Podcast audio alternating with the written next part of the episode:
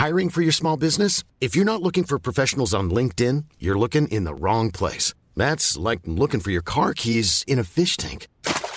LinkedIn helps you hire professionals you can't find anywhere else, even those who aren't actively searching for a new job but might be open to the perfect role. In a given month, over 70% of LinkedIn users don't even visit other leading job sites. So start looking in the right place. With LinkedIn, you can hire professionals like a professional. Post your free job on linkedin.com slash people today. Ahora al aire. A la una, con Salvador García Soto.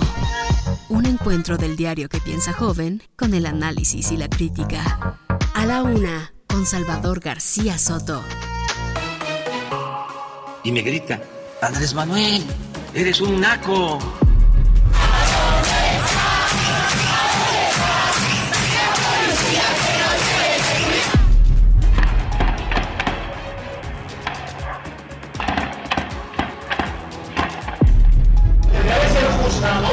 Debe ser encarcelado.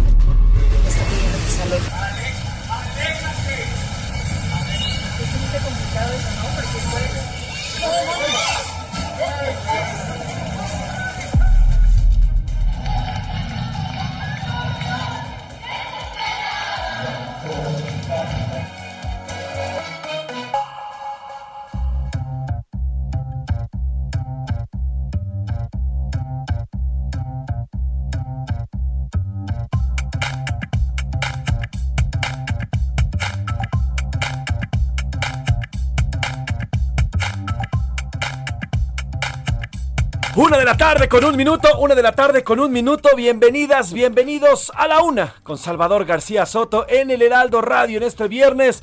Viernes, por fin viernes, viernes 22 de octubre. Por fin estamos cerrando esta semana. Viernes, pero a qué costo, dirían por ahí. Ya estamos cerrando esta penúltima semana de octubre. Mire, eh, parece un lugar común, pero de verdad este, este octubre se está yendo como un suspiro. Entre tanta información y ya prácticamente el fin de año, pues está cerca. Ya huele, no huele, apesta, apesta a Navidad, apesta a pavito, a romeritos y demás. Por lo pronto, acompáñenos, acompáñenos a cerrar esta penúltima semana de octubre y es viernes, viernes 22 de octubre. Le agradezco el favor de su atención a nombre del periodista titular de este espacio, Salvador García Soto. Yo soy José Luis. Ánimo que ya es viernes, yo soy José Luis Sánchez Macías y le voy a informar también a nombre de todo este gran equipo de profesionales que día a día, desde muy temprano, comenzamos a preparar, a armar, a construir este a la una, este espacio que, mire, le tengo que confesar, ya, ya tiene bastante, bastante audiencia, dos años y medio. Tenemos muchísimos, muchísimos comentarios, muchísima gente que nos sigue, que nos acompaña. Y eso de verdad lo agradecemos. Lo agradecemos mucho porque el estar y el compartir parte de su vida, porque eso es el tiempo, al final parte de sus vidas, de verdad que la valoramos muchísimo. Tenemos mucha información y muchas cosas que compartirles. Además es viernes y vamos a tratar de relajarnos, vamos a tratar de hacer todo más tranquilo, aunque hay que informar también. Pero Mire, tenemos imágenes, tenemos música, tenemos muchísimas cosas. Vamos a informarle, pero antes quiero saludar ¡Qué de mucho corazón a de- Priscila de- Reyes. No, te vi, muy, de cinco minutos. te vi muy metida en la computadora. Dije, bueno, no quiere que la presente. Ahí está Priscila Reyes, compañera, amiga, productora de este espacio de A la Una. ¿Cómo estás, Pris? Qué gusto saludarte, eh, Jay. Como siempre, estamos en un viernes muy animado, rascando ya así de ya, ya. Se acaba la semana. Un fuerte saludo para todos los que nos están escuchando. Ya lo dijo muy bien mi querido José Luis Sánchez Macías. Sánchez Macías. Tenemos toda la información, tenemos también diversión, nos vamos a relajar.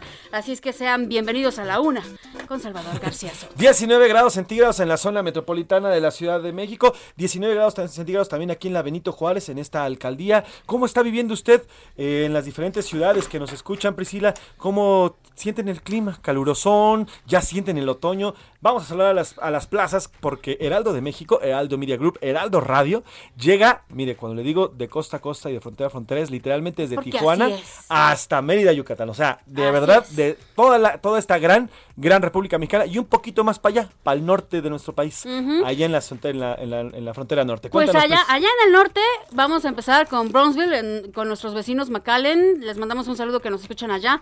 En Ciudad del Carmen también, que este es su mes. Por cierto, hoy es viernes, así es que toca entrega de Ciudad del Carmen, la plaza del mes. Le mandamos un saludo a Coatzacoalcos, Colima, a Culiacán, Guadalajara, a la zona de la Laguna, a Monterrey, a Morelia, a Oaxaca, San Luis Potosí, Tampico, Tapachula, Tehuantepec.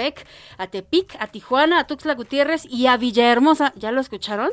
Justamente, en toda la República estamos. Así es, eh, no se olvide también que nos puede seguir a través de las redes sociales, también Sí. a través de la internet, de diferentes aplicaciones, Priscila. Muchísimas. Mire, si usted quiere escucharnos en vivo, obviamente, si está en la Ciudad de México, 98.5 FM, si no en todas las frecuencias que están en la República, si no tiene chance de estar al lado de su radio, pues estamos en heraldodemexico.com.mx. Tiene dos opciones, acuérdese, cabina en vivo y audio en vivo. Si no nos quiere ver, audio en vivo. Si nos quiere ver, cabina en vivo. Aquí estamos y lo estamos saludando en la camarita. También estamos en la aplicación de TuneIn.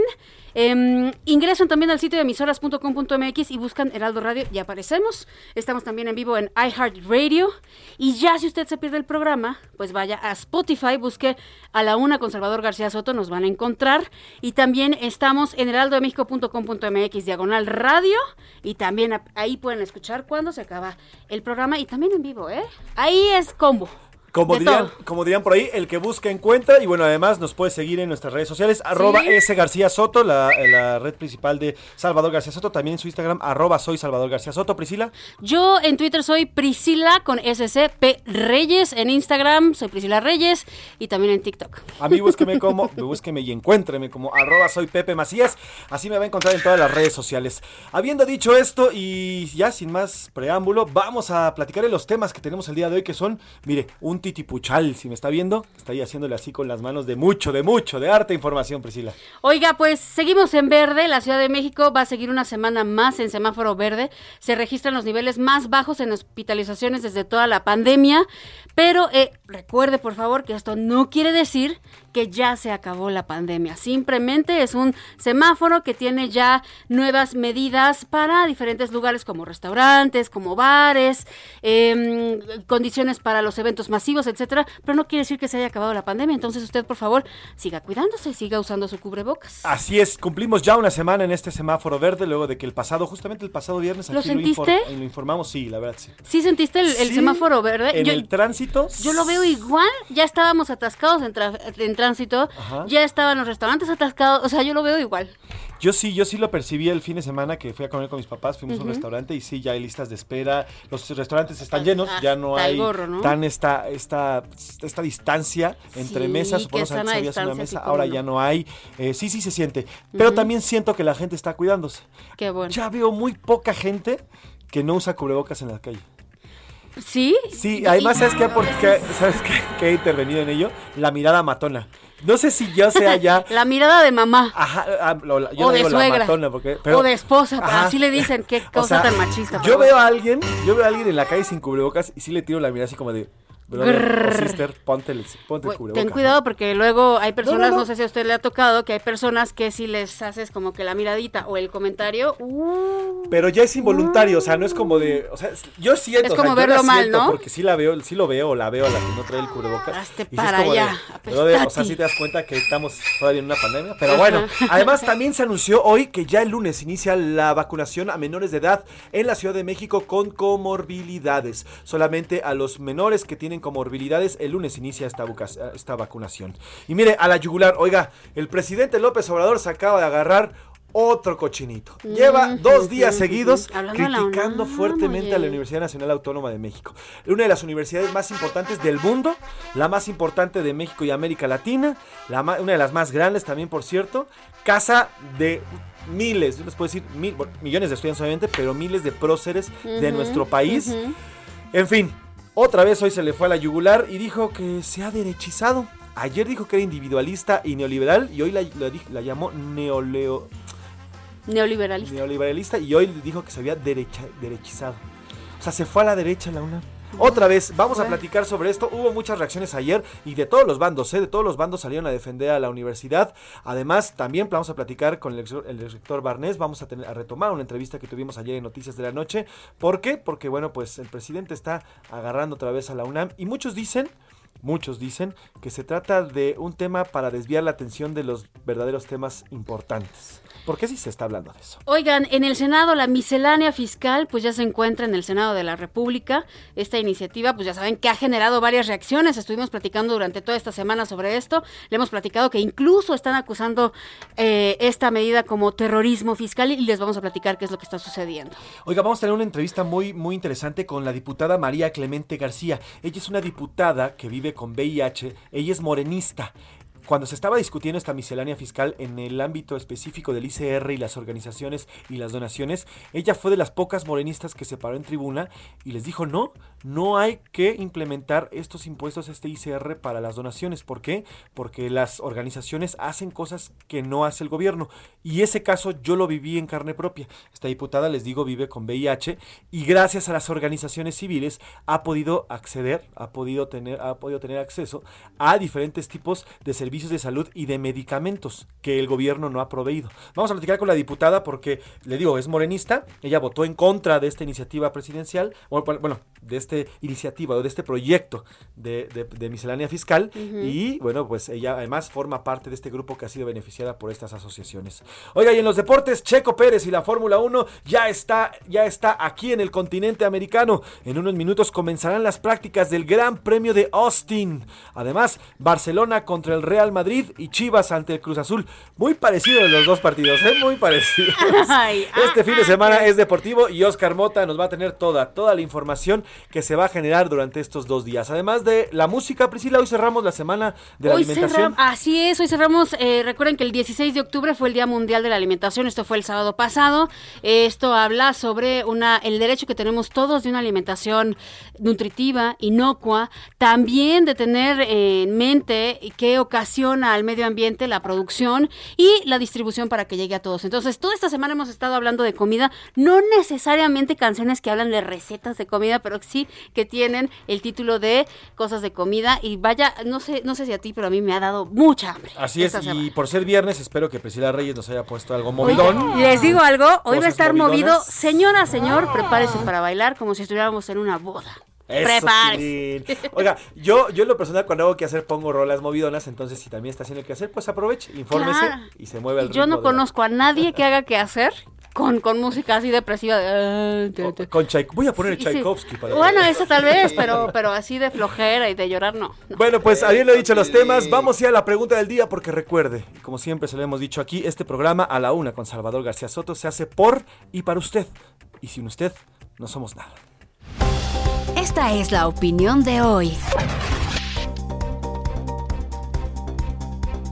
Pues sí, le vamos a hacer preguntas. Yo quisiera saber ¿Qué le vamos a preguntar? ¿Qué se te ocurre Dos preguntas el día de hoy. La primera de ellas es sobre la Universidad Autónoma de México. El presidente López Obrador una vez más se lanzó en contra de la universidad. Eh, ya van dos días seguidos que habla pues, mal, de, mal de ella. Le decía ayer, la, le dijo que se individualizó. Hoy asegura que se derechizó la, la Universidad Nacional. Ante ello, ¿usted qué opina de la Universidad Nacional Autónoma de México? A. Es la mejor universidad de nuestro país y no tiene razón el presidente. B el presidente tiene razón y sí, se ha derechizado y se ha individualizado. Y C, la Universidad Nacional Autónoma de México está más allá de cualquier pleito político y cualquier cosa política. Así es, para dar las respuestas ya saben que tenemos el WhatsApp del programa 55 18 41 5199 y me gusta darlo así porque luego de verdad no le pasa a usted que quiere hablar a un lugar y escucha a los locutores decir 55 18 41 51 99 pues quién se aprende eso entonces ahí tenemos el WhatsApp. Mándenos sus mensajes de texto y también de voz porque nos encanta escucharlos. Y también pueden contestar estas preguntas en las redes sociales de Salvador García Soto en arroba S García Soto allá en Twitter.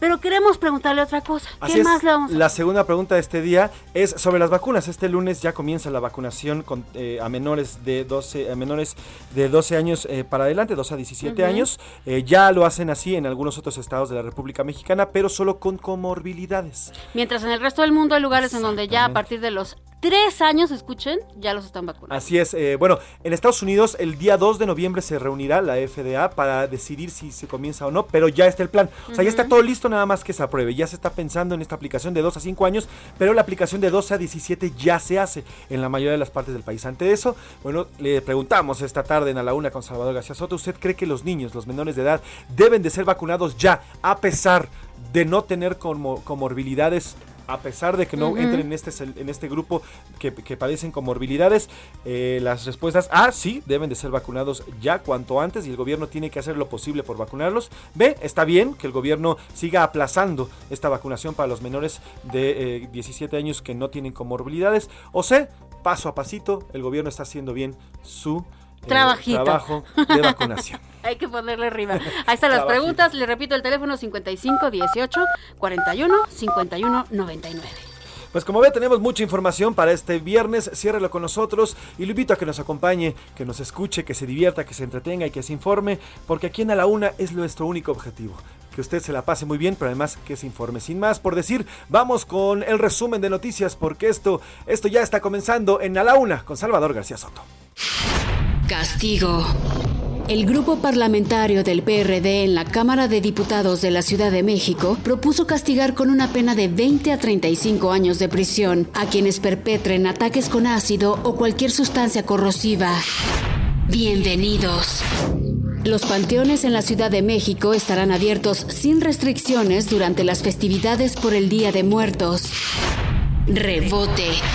Durante el tercer trimestre de 2021, la utilidad neta de las líneas aéreas tuvo un aumento de 112% respecto al mismo periodo de 2019.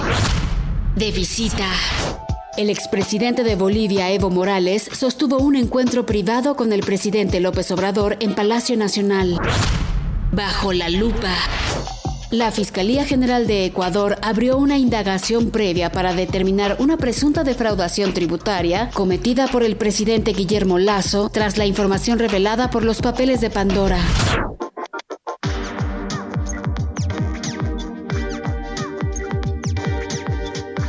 Una de la tarde con 16 minutos, una de la tarde con 16 minutos y ya le contaba, Eduardo Clark, titular de la Agencia Digital de Innovación Pública de la Ciudad de México, informó que la ciudad, la ciudad, la capital, va a continuar en verde por segunda semana consecutiva.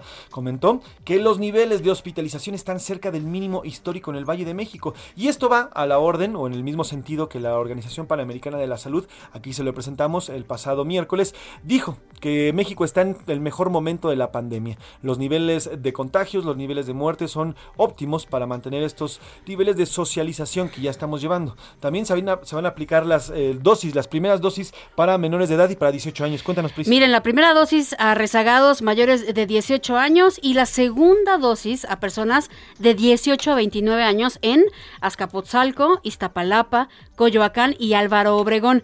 Y el lunes va a comenzar la vacunación, justo que le estábamos comentando, de menores de 12 a 17 con comorbilidades. Esto va a ser, pero en todas las alcaldías. Tenemos en la línea a Carlos Navarro, nuestro compañero reportero, quien nos cuenta todos los detalles.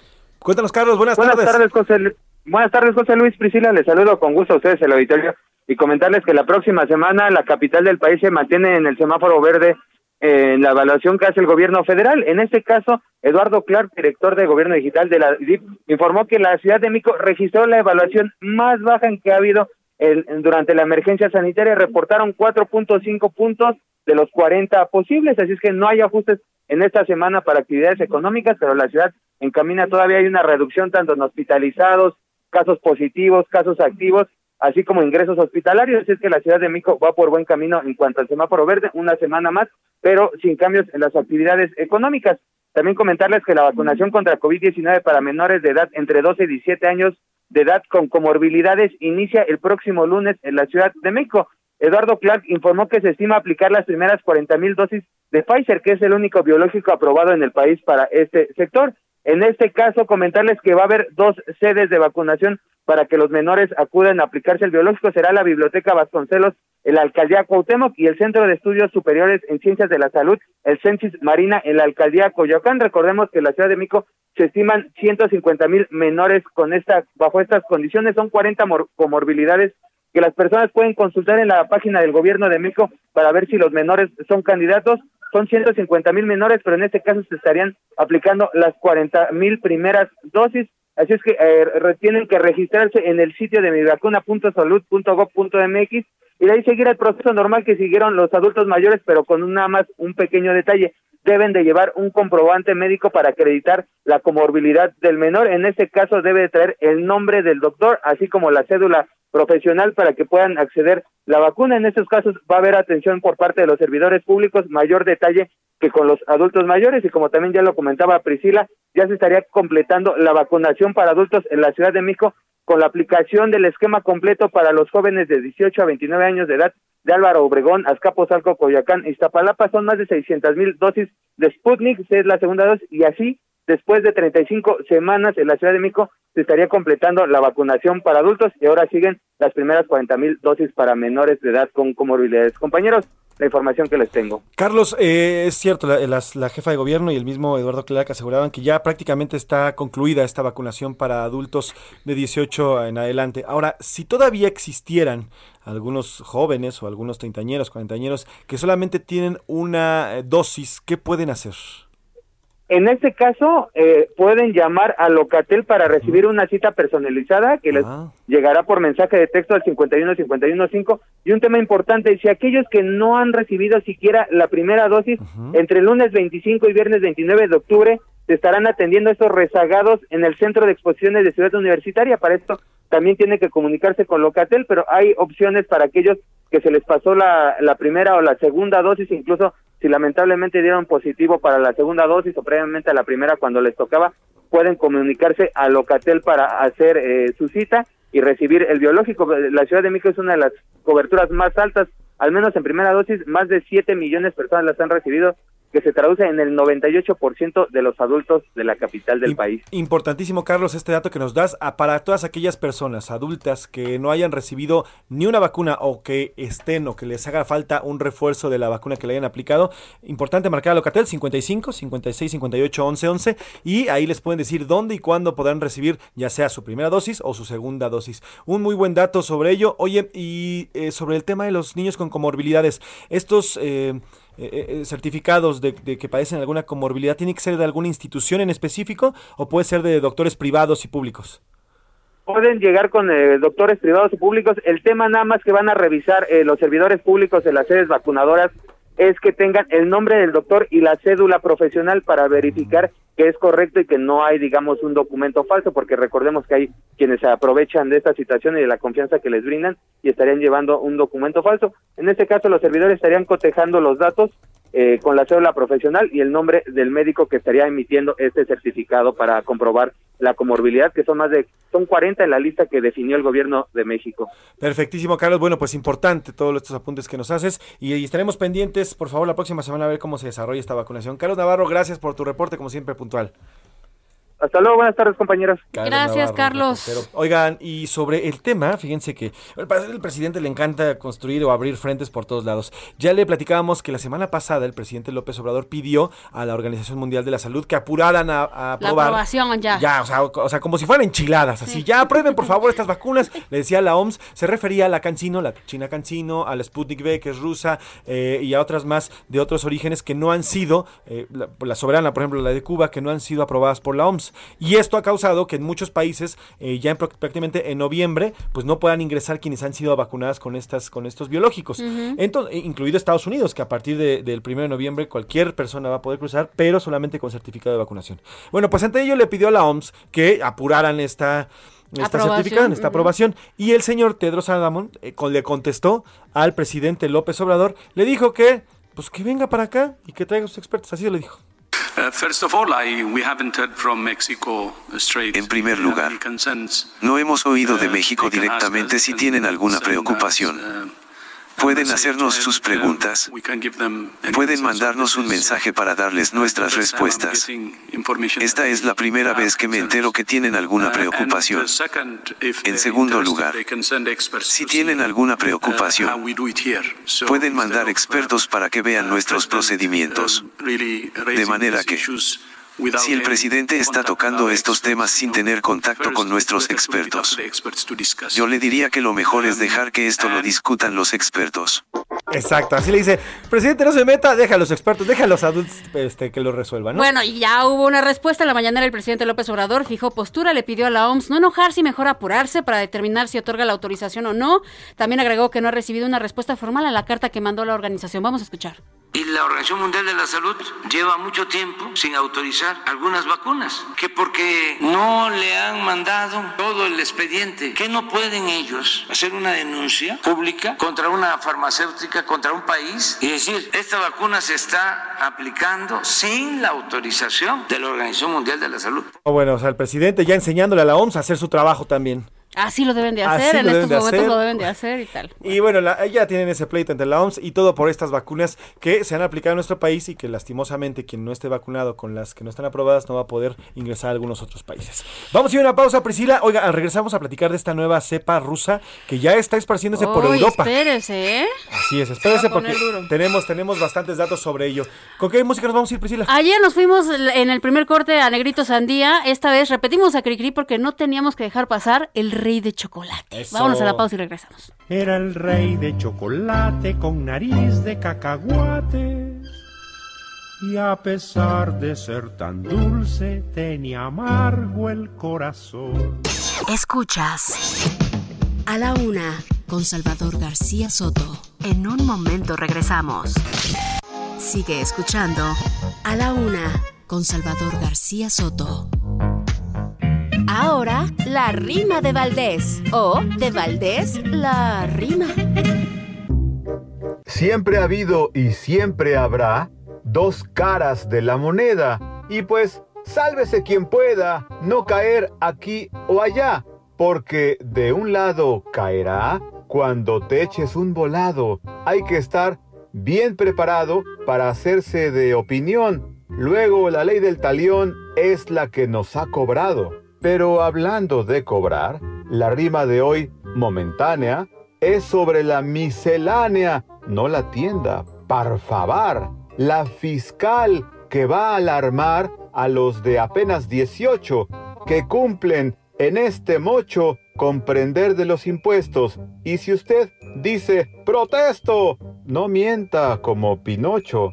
¿Y de qué lado está usted? ¿Piensa usted que un muchachito todavía está muy chiquito para quedar a merced de la hacienda y de su red? ¿O toma usted la postura que de una vez se asegura que estos chavos no son bultos, que hay que llamarles adultos y a chambear con sabrosura?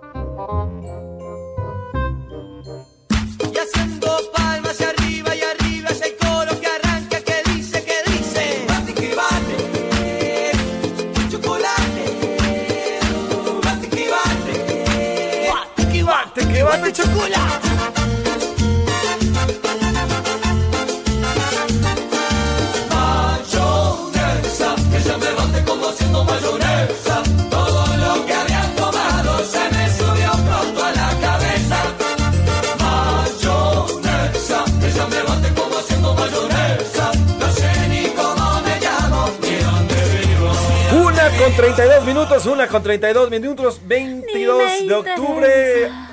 José Luis Sánchez Macías le informa. Oiga, Priscila Reyes, que está aquí en la cabina con nosotros. ¿Qué estamos escuchando? A ver, usted está escuchando que dice, usted está escuchando que dice mayonesa, la canción se llama mayonesa, pero empieza bate que bate el chocolate, pero la canta un grupo uruguayo que se llama Chocolate, aunque batan mayonesa. O sea, es una revoltura impresionante, pero sí, el grupo es Chocolate, la canción es mayonesa del año 2000 y todo el mundo bailábamos haciendo las manitas hacia enfrente, si ustedes se acuerdan, como si estuvieran agarrando un palito y haciendo el movimiento circular de estar batiendo mayonesa. Eran como, eran como las aguas del Chavo del Ocho, ¿se acuerdan? De, de, limón que parecían de fresa, pero sabían a horchata. Así es, así tal cual. Chocolate, mayonesa, aunque hable del chocolate y sea de la mayonesa. Estas canciones como son de boda, ¿eh? Es lo que les dije. Estas canciones como son de boda, de 15 años, que ya de De la tía que baila padrísimo en la boda también. Invítenme una boda, ya me hace falta una boda. Soy buen soy buen bailarín. Invítenme una boda. Pues cásate y nos invitas a nosotros. ¿Qué pasó? ¿Qué pasó? ¿Ya nos llevamos así? Pues sí. Vamos a ir con más información. Oiga, ya le comentaba que esta mañana el presidente otra vez, como dirían por ahí, la burra al trigo, otra vez el presidente López Obrador se fue contra la Universidad Nacional Autónoma de México. Lo hizo por segundo día consecutivo. Aseguró que la Universidad Nacional, o sea, nuestra Universidad Nacional se ha derechizado. Así lo dijo esta mañana. No solo la UNAM, todas las universidades fueron sometidas por el pensamiento neoliberal, todas. Es lamentable que la UNAM se haya derechizado como sucedió en los últimos tiempos. De ejemplos hay muchos. Pues así, así lo criticó una vez más el presidente López Obrador, así se fue en contra. Ayer también criticó a la Universidad Nacional Autónoma de México, Priscila. Ayer también y hubo muchísimas reacciones. Que no se meta con nuestra universidad, por favor, de entrada, ¿verdad, Oscar Mota? Porque además, además, ustedes dos son Pumas. También mi querida Lau, también mi querida Milka, Ramírez. y Laura son Tacatlán. Ivanini no, ¿verdad? Ándale, todos una Bueno, también ayer hubo bastantes reacciones de parte de la oposición. El señor, eh, el señor Alejandro Moreno, el, líder de la bancada priista en Cámara, de, en Cámara de Diputados, y la senadora Kenia López Rabadán, así, así se manifestó sobre el tema y las críticas que hubo hacia la UNAM lamentable que el Ejecutivo Federal lesione, dañe, violente a nuestra máxima casa de estudios. Ya basta de agresiones a la UNAM, porque aquí estamos sus egresados para defenderla. Ese, ese, es de los Pumas. Oiga, y mire, en medio de toda esta polémica que se ha desatado, eso sí, se ha desatado una gran polémica en redes sociales, pues ya empezó a surgir y empezaron a recordar que el presidente López Obrador, egresado de la UNAM, pues tardó ¿cuántos años, Priscila, en titularse? 14 años en titularse. Es que escribe igual como habla. Entonces, pues se tardó un buen al hacer su material. O sea, imagínense nada más palabra por palabra. Presentó la tesis titulada Proceso de Formación del Estado Nacional en México, 1824 y 1867. No obtuvo una mención honorífica debido al bajo promedio, porque al terminar todas sus maestrías obtuvo un 7.8. Y dirán por ahí, bueno, es que y dirán por ahí, pues es que el señor estaba en la lucha social y por eso no iba a clases. Ocupado, exacto. Pues lo cierto es que no. A ver, el ingeniero Cárdenas también siempre estuvo en la lucha social y también se tituló como ingeniero. Porfirio Muñoz Ledo siempre ha sido de izquierda y también se tituló. La misma Ifigenia, Ifigenia, eh, la senadora Ifigenia también, Ifigenia Martínez, también siempre estuvo en la lucha de izquierda y también se tituló en su tiempo y forma. Y bueno, ha salido, le digo, en redes sociales este tema. Eh, además, bueno, pues ayer por la tarde, ayer por la tarde, en la noche, perdón, ayer por la, noche, en las noticias de la noche, con Salvador García Soto, platicamos con el exrector Francisco Barnes de Castro, Priscila. Sí, eh, platica, platicó Salvador García Soto con él y dijo que no debe convertirse en un tema de confrontación estas, estas opiniones. Defendió que la UNAM es plural y abierta al debate de ideas y siempre lo ha sido la verdad. Y eso es lo que vamos a escuchar. Pongan atención una mención directa a la universidad, dice eh, eh, desviada o así de entender el presidente por las políticas neoliberales. Usted que le tocó ser rector en esta época que refiere el presidente, ¿qué piensa de esto, doctor Barnes? Eh, yo creo que es una declaración poco afortunada que no contribuye mucho, porque además la realidad de la Universidad Nacional es muy diferente. Es una universidad como todas las universidades públicas, extraordinariamente plural, abierta a la discusión y al debate de ideas, no refleja ni, ni con mucho la realidad y, y las autoridades universitarias eh, han sido extraordinariamente solidarias en este momento con, con los eh, problemas sociales que está enfrentando el presidente. Pero al mismo tiempo me parece poco afortunado que pretendan amplificar esto y convertirlo en... Eh, en, un tema de, de, de, confrontación. En un tema de confrontación porque no nos beneficia a nadie, ni a los universitarios ni al gobierno de la República. Sin duda. Bastante crispado está la sociedad en este momento con las acusaciones que se le lanzan los unos a los otros, como para que este es un tema más de debate en, la sociedad, no, no porque que, que, lo amerite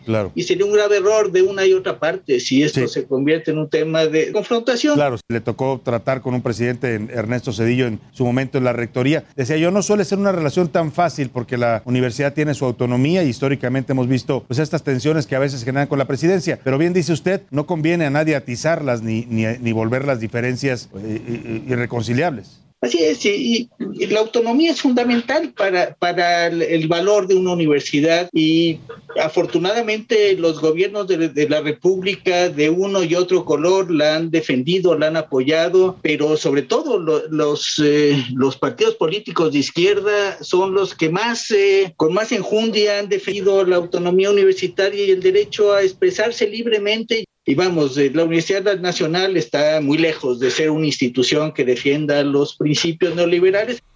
Importante lo que dice el rector. Recordemos que el rector Vanés fue, estuvo al frente de la universidad del 94 al 99. En el 99 después sale por culpa de, la, de esta huelga que se prolongó por más de 10 meses, esta huelga que derivó en la toma de las instalaciones de la Policía Federal. Y lo que dice es cierto. Es una incrispación total, es una constante inscripación y no hay por qué seguir con este tema. No hay por qué seguir adelante. Hoy la jefa de gobierno Claudia Sheinbaum también se refirió, se refirió al tema y dijo esto. Entonces, soy universitaria, pero también tengo mis eh, propias críticas a la universidad, eh, al mismo tiempo que le hago un reconocimiento a la Universidad Nacional. Pero estoy de acuerdo en que es importante. Tiene sus propias críticas, dice la jefa de gobierno. Ayer platicando con gente cercana a rectoría de la UNAM, nos decía que hay muchas aristas. No se van a pronunciar al respecto, no hay un comunicado oficial al respecto, pero hay muchas aristas. ¿Por qué? Porque también, mire, esto, esto ocurre cuando justamente se está discutiendo el presupuesto. Y entonces, pues no se pelearían, o no habría una pelea jamás, porque también podría salir este, afectada a la UNAM. En fin, son muchas aristas las que hay alrededor. Por lo pronto, hay más, más defensa a la Universidad Nacional Autónoma de México que ataques en contra de nuestra gran universidad, que por cierto es una de las más grandes de México y Latinoamérica. Vamos a otro tema. A la una, con Salvador García Soto. Priscila, eh, el, mañana, mañana cerca de las 6 de la mañana, una no es una caravana que viene como la que hemos, estamos acostumbrados a ver, que viene desde estados centroamericanos y sudamericanos y que intentan cruzar a Estados Unidos. Va a ser una marcha de, están previendo miles de ciudadanos de otros países centroamericanos, cerca de 4 mil personas, que actualmente están en Tapachula, Chiapas, que están ahí y que han hecho su petición de asilo para quedarse en nuestro país. Sin embargo, no han sido, no han sido oídos por eh, ni el Instituto Nacional de Migración ni por las autoridades competentes. La mayoría son de Haití. En su mayoría son Haití. Hay que decirlo. Hay al menos 11 países. 11 países. Esta, esta marcha, no lo quieren llamar caravana, esta marcha eh, está contemplada por personas de 11 países. Se llama Marcha por la Libertad, Dignidad y la Paz. Y va a, partir a y va a salir a partir de mañana a las 6 de la mañana de Tapachula, Chiapas. Y vamos a platicar sobre este tema, Priscila. Así es, tenemos en la línea, eh, hacemos contacto con José Luis. Rey García Villagrán, Luis Rey García Villagrán, perdóneme usted, coordinador general del Centro de Dignificación Humana. Hace buenas tardes, ¿cómo estás Luis? Gracias por tomarnos la llamada. Buenas tardes a todos, buenas tardes a todo el auditorio que nos escucha. Luis, cuéntenos, eh, ¿cuántas personas tienen previstas eh, para salir en esta marcha el día de mañana de Tapachula y cuál es el objetivo de esta marcha? Sí, nosotros hemos llamado a toda la población migrante que está varada en contra de su voluntad aquí en la ciudad de Tapachula, que no son menos, estamos hablando de 90 mil migrantes varados. Pensamos que van a marchar con nosotros arriba de tres o cuatro mil personas, eh, este, pidiendo solamente la atención ante los trámites administrativos migratorios del Instituto Nacional de Migración, que no lo es. Aquí hay una cerrazón por completo del Instituto Nacional de Migración y Salvador, quería yo este, referir en este espacio que eh, hace 10 minutos acaba de ser detenido el otro compañero, Ireneo Mujica Arzate, por la Guardia Nacional en el Parque Bicentenario de aquí de Tapachula, por lo cual hacemos la denuncia pública y hacemos totalmente responsable de esta detención ilegal al presidente de la República, Andrés Manuel López Obrador. Ah, don Luis, ahorita vamos con ese tema y esta detención. A ver, le quiero preguntar antes. Eh, el Instituto Nacional de Migración antier lanzó un comunicado pues advirtiendo que todo aquel migrante de otro país que salga de Chiapas podría perder el proceso de asilo que ya lleva. Ustedes pretenden llegar a la Ciudad de México o esta marcha pretende llegar a la Ciudad de México, con lo cual en cuanto pongan un pie fuera de este estado perderían este, esta situación. Eh, este, bueno, eh, por, por principio de cuentas, sí, Mira, mira, Salvador, te explico. Por principio de cuentas, la Comisión Mexicana de Refugiados, en su artículo 22 y 44, establece que todo solicitante de refugio, este, si bien tiene que eh, este, esperar que se resuelva su trámite administrativo migratorio, aquí debido a muchas cuestiones, a muchas tácticas dilatorias, este, los procesos están tardando entre seis, ocho meses y hasta un año. En una ciudad que ya no tiene cabida para nadie más, ya no cabe un, alfiler en esta ciudad, además de ser este, una ciudad que no tiene trabajo, ni siquiera para los propios, para nosotros los mexicanos, no hay las condiciones de vida necesarias para poderse desarrollar como lo establece mínimo un ciudadano con sus derechos inalienables, ya sea de este país o, o, sea extranjero, según la Constitución en el artículo primero constitucional. Entonces está por demás decir que es invivible la situación es una crisis humanitaria agravada en el sureste de Chiapas y que con la sobresaturación de migrantes pues hace insostenible esta. Claro, don Luis, rápido, soy José Luis Sánchez, no soy Salvador. don ah, Luis, no se preocupe. Oiga, don Luis, a ver, eh, también me comentaron, vienen más de mil niños con esta caravana. Sí, sí, viene gente muy vulnerable, lo tengo que decir, hay más de mil niños, viene este un centenar o un poco más de personas minusválidas, este, como 300, un poquito más de menores no acompañados. Oiga, ¿y qué va a pasar si tienen algún, eh, algún encuentro con la Guardia Nacional? Hemos visto estos últimos meses cómo han sido tratados otros migrantes por parte de agentes del Instituto Nacional de Migración y de la Guardia Nacional. ¿Qué va a pasar en caso de que se, se, pues, se topen de frente con El estos día de hoy la Comisión Nacional de precautorias y cautelares para no sufrir ningún tipo de agresión. Estamos amparándonos contra el Ejército, la Guardia Nacional y el Instituto Nacional de Migración, las policías estatales y municipales. Lo que nosotros estamos hacer es llamar la atención de la opinión pública para que la, sea la opinión pública la que le diga al gobierno que nos atienda. No queremos enfrentamientos, estamos caminando por, por la paz y lo que estamos pidiendo solamente es ser atendidos por el Instituto Nacional de Migración, el cual no lo hace. De acuerdo. Don Luis, llegando aquí a la Ciudad de México, ¿qué va a pasar? ¿Qué van a hacer? ¿Dónde se van a quedar? ¿Dónde van a estar? Vamos a ir a Zócalo de la Ciudad de México, Ajá. vamos a llegar a Zócalo de la Ciudad de México, vamos a hacer grupos para llegar a las oficinas centrales del Instituto Nacional de Migración de la Comara, ahí cerca de Bucareli. Ajá. Vamos a tocar las puertas de los diputados, de los senadores y del mismo presidente de la República. Van a venir a Palacio Nacional, esto cerca de Vamos más a estar en el Zócalo, en Palacio Nacional, para decirle al presidente que se escuche nuestra voz, ¿no? Este, han habido muchas promesas en relación al trato a la población migrante. Aquí estamos caminando los más pobres de los más pobres, los que están en la cúspide de la, necesidad, los menesterosos, los más necesitados, los que están caminando con nosotros son los más pobres. Don Luis, cuéntenos ahora sí de esta detención del señor Mujica Arzate. Mujica Arzate. Sí, hace 10 minutos este, él estaba en el, yo acababa de salir del Parque Bicentenario, donde ha sido nuestro lugar de reunión, y este Irineo fue, se acercó una, una patrulla con, con este, con diferentes autobuses de la Guardia Nacional y del Instituto Nacional de Migración, y a punta de patadas se llevaron al compañero Irineo, vamos a interponer un amparo a favor de él, pero a través de tus medios queremos hacer responsables al presidente de la República, principalmente, y a las autoridades federales, a cualquier corporación que lo haya detenido. Vamos a, a emitir- a solicitar un amparo para que la justicia de la, la Unión lo proteja y lo ampara porque es una detención ilegal. Él no estaba haciendo nada. Se refiere a Irineo Mujica Arzate, director de Pueblos Migrantes Unidos, ¿verdad? Así es, así es. Acaba ¿Fue de ser detenido? hace 10, 15 minutos. Perfecto. Oiga, regresando a esta marcha, ¿van de Tapachula? ¿Hacia dónde van? ¿Y, cuán, y van, Vamos- van a vamos de? Tapa- Cuéntenos. Sí, vamos de Tapachula y por la costa de Chiapas. Este ya hay un llamado a las iglesias cristianas evangélicas, a las iglesias católicas, a todo el pueblo de la costa de Chiapas y sabemos que nos van a apoyar. Vamos a tratar de en una semana alcanzar a salir de Chiapas para de ahí llegar hasta Oaxaca y seguir adelante nuestra, nuestra, nuestro camino hacia la Ciudad de México. Perfecto, pues don Luis, eh, esperemos que todo salga como, como lo tienen previsto. Si existe algún tipo de enfrentamiento, bueno, pues esperemos que no pase, que no ocurra este enfrentamiento y si no estaremos dándole seguimiento. Y oiga, ¿qué le han dicho las autoridades de migración? ¿Ha habido algún tipo de, pues no sé, No, de no, no, no, no, de- solamente han sido han sido comunicados oficiales del Instituto Nacional de Migración donde dice que no pueden salir cuando este, han desplegado un verdadero ejército para este combatir como en una guerra de baja intensidad a la población migrante, a mujeres y niños. La única respuesta que hemos tenido, una cerrazón, tácticas burocráticas para inhibir la migración, una política de contención, retención y deportación de parte del Instituto Nacional de Migración. Pues Luis Rey García Villagrán, coordinador general del Centro de Dignificación Humana, gracias por estos minutos y estaremos siguiendo de cerca. No, gracias esta a ustedes marcha. por escucharnos. Gracias, Luis Rey García. Pues vamos a cambiar de tema, mi querido José Luis. Ya regresó eh, Evo Morales, usted lo sabe, el eh, expresidente de Bolivia. Incluso hubo una foto ahí famosa esta semana, el miércoles, cuando le da la bienvenida Marcelo Ebrard.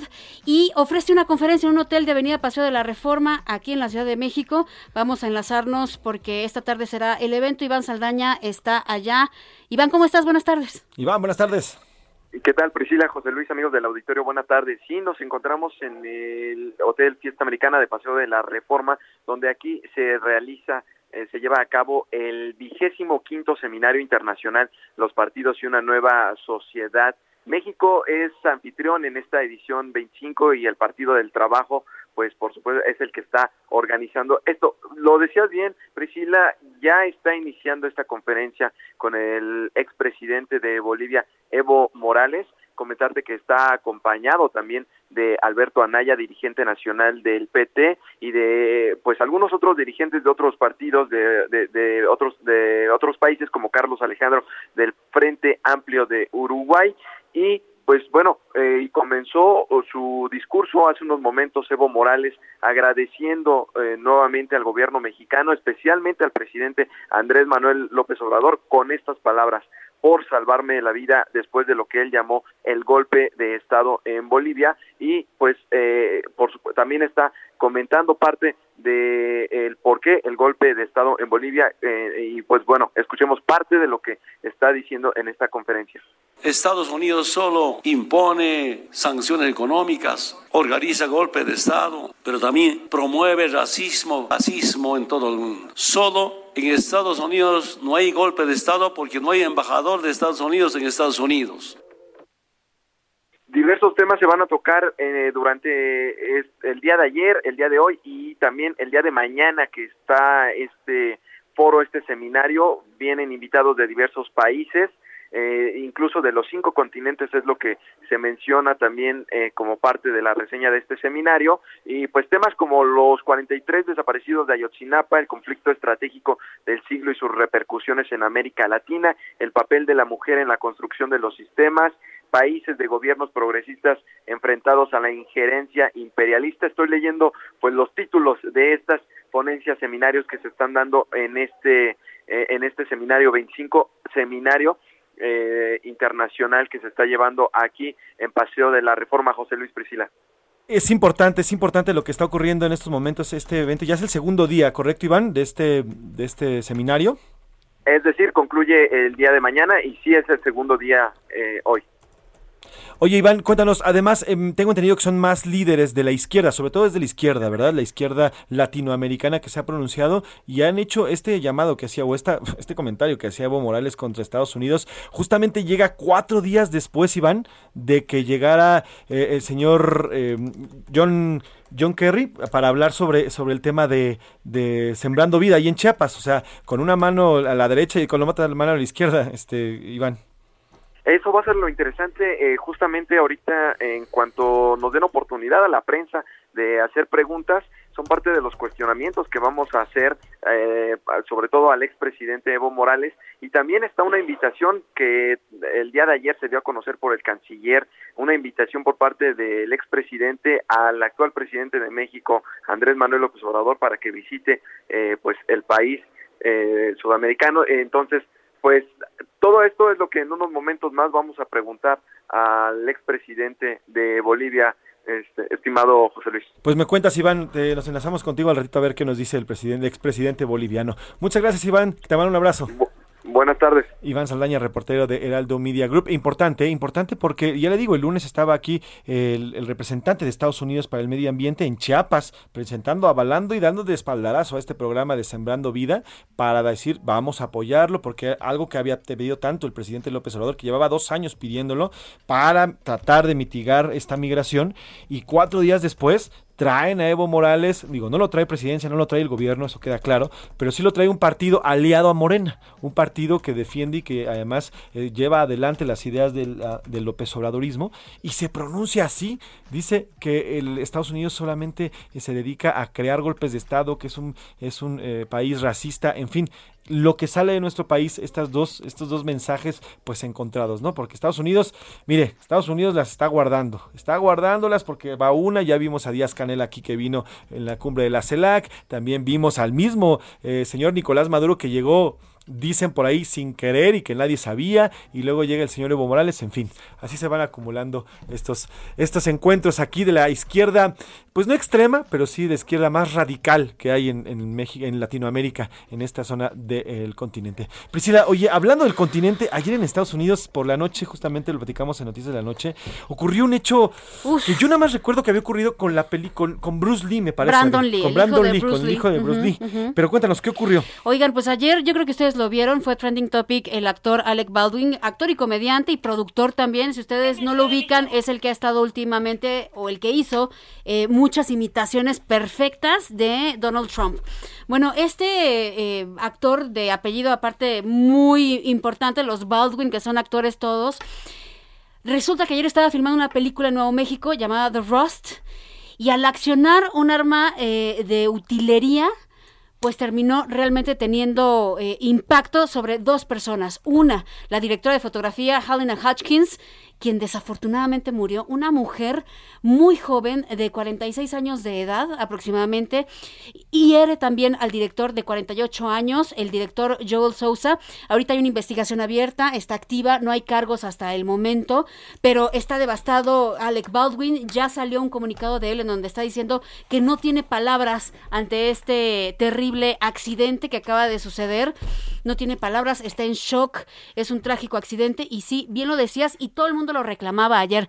¿Qué pasa en Hollywood que no ha aprendido después de todas las muertes que han sucedido? No ha sido nada más la de Brandon Lee, que eso fue allá en 1993 cuando estaba filmando The Crow y muchos lo recordamos y fue un shock porque le disparan a quemarropa y pues lo terminan matando. También han sido otras películas y es lo que está sucediendo, José Luis, a ver qué, qué pasa, pero...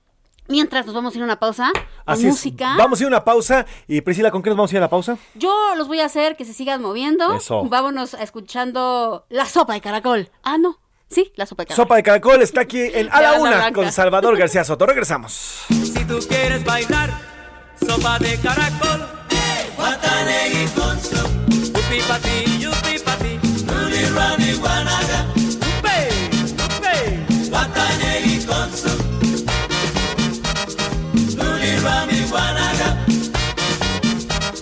Con la cintura muévela, con la cadera muévela.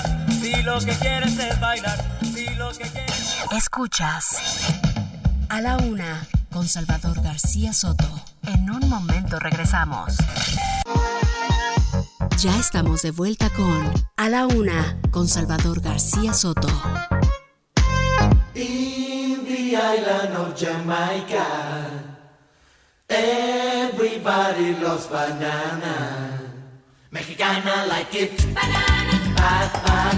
Banana. Nice, nice. Banana. Sweet, sweet. Banana. Light, light.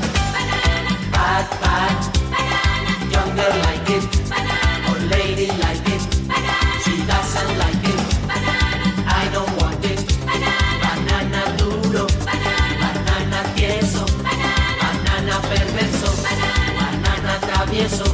2 de la tarde con 55 minutos, 55 segundos, 2 de la tarde con 57 segundos. Bienvenidas, bienvenidos a la una con Salvador García Soto, al nombre del titular de este espacio. Yo soy José Luis Sánchez Macías y me da muchísimo gusto saludarles con este ritmazazazazazo que nos pone de muy, muy de buenas en este viernes 22 de octubre. Que estamos, bueno, ni te voy a preguntar, Priscila Reyes, porque es una rola que que todo el mundo se la sabe, buenas. tal vez no, hay juventud que no la conoce, señores. Ah, sí. Por ahí de 1989 sonaba esta canción que era el debut, que fue el éxito de Garibaldi, un grupo conformado por cuatro hombres, cuatro mujeres, se vestían de charros, bailaban esto y ¿qué cree? Se llama Banana la canción, pero por ahí una de esas voces es nada más y nada menos que el diputado Sergio Mayer, que en ese entonces decía que tenía una bolita que le subía y le bajaba. Así es, bueno, ahorita ya es exdiputado, ya, de- ya, Exdiputado. dejó, ya dejó la legislatura, estuvo en la legislatura 64, pero muy activo, muy activo, estuvo malito, le mandamos un abrazo a mi querido Sergio. Muchos han dicho que su papel ha sido muy bueno, ¿eh? Sí, Fue, muy, bueno. criticado cuando, cuando entró, pero su papel fue muy bueno.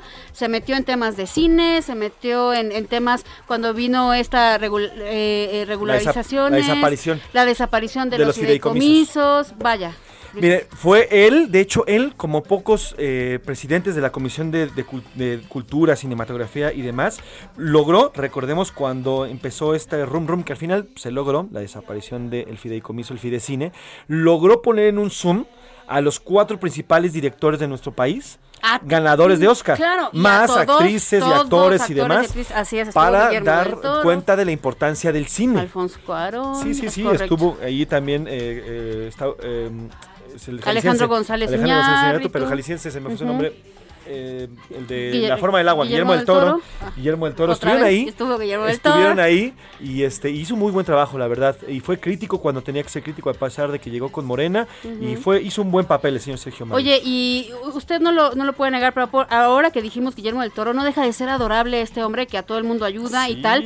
¿Quieren? de- les voy a contar una anécdota rapidísima. Ahorita que acaban de estrenar la película de June, eh, Duna, el director justamente acaba de decir que una de las personas que le ayudó, Denis Villeneuve, que es el, el director, ¿Denis qué? Denis Villeneuve, perdón, Villeneuve, Ah, es que le diste como Villeneuve. Villeneuve, ¿Cómo se pronuncia? Villeneuve. ¿Ah, sí? Villeneuve. Villeneuve. Es Ah, que te es canal. Bueno, Este hombre, que es el director, eh, confiesa que habló con Guillermo del Toro para que le diera su opinión después del primer corte de filmación, porque esta es una de las películas más complejas que se pueden hacer. No ha tenido muy buena suerte eh, todas las realizaciones previas que han tenido. No sé si usted se acuerda que por ahí de 1984 David Lynch hizo la primera entrega y fue muy criticado. ¿Por qué? Porque es está inspirado en una novela. Yo ya estoy dando entretenimiento, perdóneme usted, pero se lo digo. Está inspirado en una novela eh, que se llama Duna de Frank Herbert de 1965, que hablan sobre un mundo, bueno espectacular, eh, fantástico, con sociedades interestelares, así es. Incluso fue una de las inspiraciones para hacer Star Wars. Bueno, dicho esto, era muy difícil llevar la pantalla, David Lynch lo hizo, luego Alejandro Jodorowsky lo intentó hacer y no, no, no cuajó ese proyecto. Hicieron una miniserie que empezó bien, entonces era una película muy compleja. Cuando este director la quiere hacer, lo que hace es filmar una primera entrega y le pide la opinión a Guillermo del Toro, nuestro mexicanísimo, famoso y queridísimo Guillermo del Toro, y entonces le dio ahí unas dos que tres observaciones para continuar con el proyecto. ¿Cómo ves? Pues bien, así es el señor Guillermo del Toro. Oigan, rápido y antes de irnos de tema, de último momento ya hay una respuesta de la Universidad Nacional Autónoma de ah, México. Les voy a leer el comunicado que está lanzando hace 30 segundos. La Universidad Nacional Autónoma de México ha sido siempre respetuosa de las distintas ideologías, corrientes del pensamiento, posiciones políticas y opiniones o por cualquier expresadas por cualquier persona. Todas las manifestaciones son parte de las libertades y del espíritu crítico que se cultiva en los espacios universitarios y que tienen soporte en la autonomía y la democracia. Gracias a esto, la universidad sirve a la nación con un compromiso social en permanente transformación. Así ha ocurrido durante años con millones de profesionistas formados con responsabilidad social mediante planes y programas de estudio que son actualizados por órganos colegiados internos, en donde convergen y se enriquecen en la pluralidad de voces y diversas eh, eh, teorías ideológicas. El compromiso y solidaridad históricas de la Universidad Nacional Autónoma de México es incuestionable este compromiso con la nación. Muestras recientes son los sismos de septiembre de 2017, donde brindó apoyos y asesorías a gobiernos y población en prácticamente todos los ámbitos, así como con la colaboración de expertos en diversos campos a lo largo de la crisis sanitaria que hemos padecido.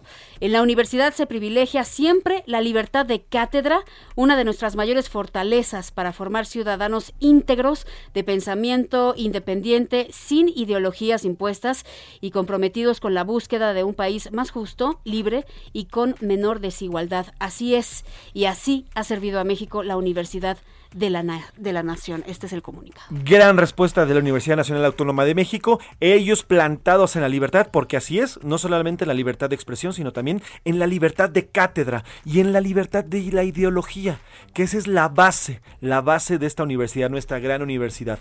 Cada quien tiene derecho de expresar, cada quien tiene el derecho de decir las cosas, y eso es lo que protege nuestra universidad, el derecho de la ideología, del pensamiento, de la cátedra y de la libertad de expresión. Bien, buena respuesta, una, una respuesta se me hace eh, sobria, pero también contundente a lo dicho por el presidente ya dos días, dos días seguidos en su mañanera, este púlpito en el que nada más él puede hablar.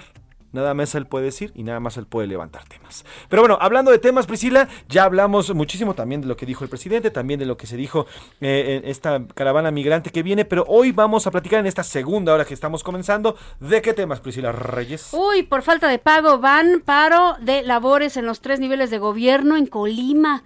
El quebranto financiero eh, afecta a policías, maestros, trabajadores y pensionados y les vamos a estar contando los detalles más adelante. Así es, mire, a días, prácticamente a días de que Indira Vizcaíno tome protesta en Colima como nueva gobernadora de este estado, bueno, pues los problemas eh, económicos continúan. Ya habíamos hablado hace un par de semanas que había paros no solo de maestros, sino también de burócratas y de otros tipos de funcionarios. Hoy los tres niveles de gobierno que laboran dentro del estado colimense están en huelga. ¿Por qué? Porque no les han pagado, no hay lana, no hay lana para pagarle a las personas. Iremos hasta este estado que está eh, pues sacando esto al tema. Y mire, los detalles del sepelio de las víctimas del multihomicidio de Juárez en Nuevo León. Este, este tema que de verdad ha, conmocionado a la, a la sociedad neolonesia, pero también a todo el país. Este hombre que asesinó a sus dos hijas, a su mujer, a su madre y a su padrastro.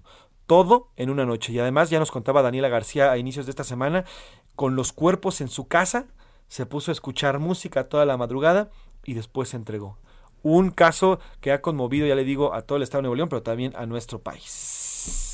En el entretenimiento, hoy que creen, vamos a entrevistar a el actor Horacio Villalobos sobre el restreno, actor, conductor, productor, el restreno de la obra Los chicos de la banda. Porque si a usted le gusta el teatro, es momento porque ya vienen muchas cosas que están saliendo y la verdad es que a muchos nos da pues mucho gusto. Y ahora sí vamos a leer los mensajes sobre las preguntas que le hicimos el día de hoy. Hablamos justamente sobre este tema de las opiniones del presidente López Obrador de la UNAM por segundo día consecutivo. Sabe que arremetió contra la UNAM. Le acabamos de leer el comunicado ya que salió de la UNAM y le hicimos las preguntas que pensaba sobre esto. Y también le preguntamos sobre la vacunación para menores de 12 a 17 años, si era solo para quienes tienen eh, comor comorbilidades. ¿Usted qué piensa al respecto? Así es que aquí están sus respuestas. La OMS es farsa y no nada más México se queja, también Alemania y Rusia. Príncipe José Luis lo saluda Germán. La UNAM está más allá de la política en la que este loco de Macuspana la quiere embarrar y con eso seguir formando cortinas de humo. Gracias por tu mensaje. Hola Pris, con respecto a la segunda pregunta, este gobierno de cuarta, yo no sé qué se traiga en contra de los niños. Yo tengo a mi pequeño de 12 años y estoy muy pero muy molesta porque este gobierno aún no contempla a este grupo de edad ante COVID-19. Bueno, al menos no a los que no tengan comorbilidades. Gracias por sus eh, opiniones. La universidad no tiene por qué ser politizada, es una ofensa para la comunidad todos los desafortunados comentarios del señor López Obrador. Por acá Miguel Ayala dice, la UNAM es más que una coyuntura política porque en ella convergen miles de mentes pensantes. Buenas tardes, otro mensaje de Tonantzin García del Estado de México. ¿Realmente molestan los comentarios de AMLO hacia la UNAM? ¿Qué le pasa? Mejor que se fijen las universidades, Patito, que son un fraude. No volvería jamás a votar por él, lo dicen por acá. Eh, UNAM, decha. Mm, no sé qué quiere decir. Derecha, supongo. Yo sí. Y yo se creo le cortó tal vez. Saludos desde Colima. No lo creerán, pero para hacer que hacer me gusta escuchar música clásica. Alberto Juárez, yo sí te lo creo. Yo, yo dije que, que- que hay personas que sí lo hacemos. A lo que me refiero a que no, no creo que haya gente que escuche música deprimente. La música clásica no, de alta escuela no se me hace deprimente alta en escuela. absolutamente nada. Pues qué bueno, qué bueno, qué bueno escuchar Tchaikovsky. Voy a, voy a intentarlo. Escuchar Inténtalo, Beethoven, Tchaikovsky, inténtalo. algo así. Y puedes Schubert. escuchar, es- puedes escuchar piezas en alegro, en alegro, sí, eh, no tiene que ser necesariamente que escuches así lo más abajo del mundo. Yo lo, yo vas lo a poner escucho cuando me pongo a armar tele, y luego me ha visto Milka que estamos armando tele y me pongo a escuchar música clásica, porque sí, a mí me concentra muchísimo. Es muy buena para la Pero concentración. yo creo la que necesito, necesito algo más rítmico para mover mi cadera mientras barro. Buenas tardes, me encanta el programa. Por las rolitas de comida que han tenido esta semana, les recomiendo este rap de MC Luca. Saludos, Sergio Sánchez. Ahorita lo voy a ver, Sergio, a ver de qué estás hablando. Ahorita la copio. A ver. ¿Qué estás hablando? ¿De qué estás hablando? Bueno, nos mandan por aquí un saludito, muchas gracias. En este país, en donde todos los que no piensan como el presidente son neoliberales, conservadores, enemigos de la transformación. Y nos mandan otro video más para ver. Muchas gracias. Ahorita leemos el resto de sus mensajes. Aquí también está Milka Ramírez. Milka, cuéntanos qué dice arroba ese Hola, García Soto. Milka. Hola, Pris. Hola, José Luis. Ya es What's viernes, así que estoy Sí. muy contenta y tranquila. Ya, más- tranquila que contenta, pero- Más tranquila que contenta. A ver, eh, eh, cree que en México los niños deberían de ser vacunados en su totalidad. El 88% dice sí, es necesario, el 6% dice no, no es necesario y el 6% cree que la estrategia que lleva el gobierno es correcta. En la segunda pregunta, ¿qué opina usted de la UNAM? El 9% dice que AMLO tiene la razón, el 68% dice que es la mejor universidad de México y el 23% dice que está mucho más allá de los pleitos políticos. Sí, yo, yo voté, yo voté, siempre voto en estas encuestas. Yo digo que la Universidad Nacional Autónoma de México Está está, más más allá. allá, exacto. Más allá de usted, de mí. Es una universidad trascendente que va a trascender y seguirá trascendiendo en nuestro país. Los anales de la historia lo van a dictar y así lo han dictado. Y esta, esta, este país está construido, entre muchas cosas, sobre la Universidad Nacional Autónoma de México. Yo qué puedo decir si es mi alma mater. Tu alma mater. Oigan, ¿les parece si antes de seguir eh, cotorreando o platicando, vamos a escuchar justamente la entrega de este viernes sobre la Plaza del Mes, que es Ciudad del Carmen, Ándale. El Rubén 101.3 entró con FM todo, ¿eh? Ten, teren, y 950 AM nos escuchan en dos diferentes frecuencias. Les mandamos un fuerte abrazo y vamos a hablar sobre dos de sus puentes más famosos, incluso los más grandes. Ciudad del Carmen, caricia de luna, te arrulla un palmar.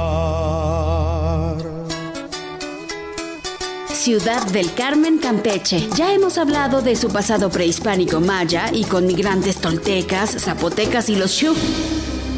También hemos platicado sobre su historia de piratas ingleses que por casi 200 años saquearon la isla y que una de las tantas batallas para expulsarlos cayó un 16 de julio en 1717, santo de la Virgen del Carmen, y por ello su nombre.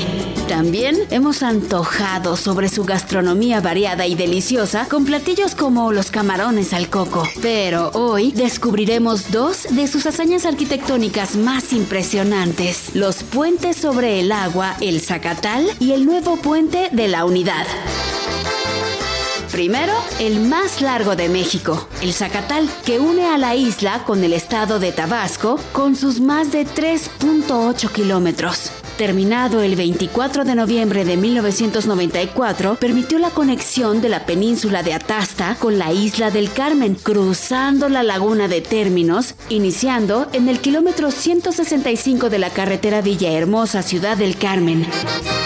Recorrerlo es toda una experiencia emocionante. Es un puente de dos carriles vehiculares, uno de ida y otro de vuelta, con tres y medio metros cada uno. Y al ser tan estrecho, da la sensación de ir flotando. A la derecha se ve agua y a la izquierda también. Y a lo lejos, el suroeste de la isla del Carmen, a la que al llegar, un letrero gigante da la bienvenida.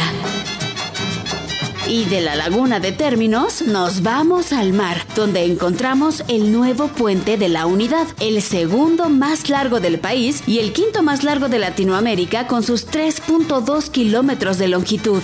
Fue inaugurado en 2019 renovando la estructura previa que llevaba 37 años operando. El nuevo puente La Unidad conecta Isla del Carmen con Isla Aguada, o sea, Campeche con la península de Yucatán, y soporta a camiones de carga de hasta 36 toneladas. Hoy, estas dos superestructuras permiten una llegada más directa y por ende más rápida que facilitan tanto el turismo como el comercio con la isla. En A la Una con Salvador García Soto, este es el mes de Ciudad del Carmen Campeche y por eso seguiremos descubriendo las particularidades de esta isla, en donde nos escuchan de lunes a viernes por 101.3 FM y 950 AM.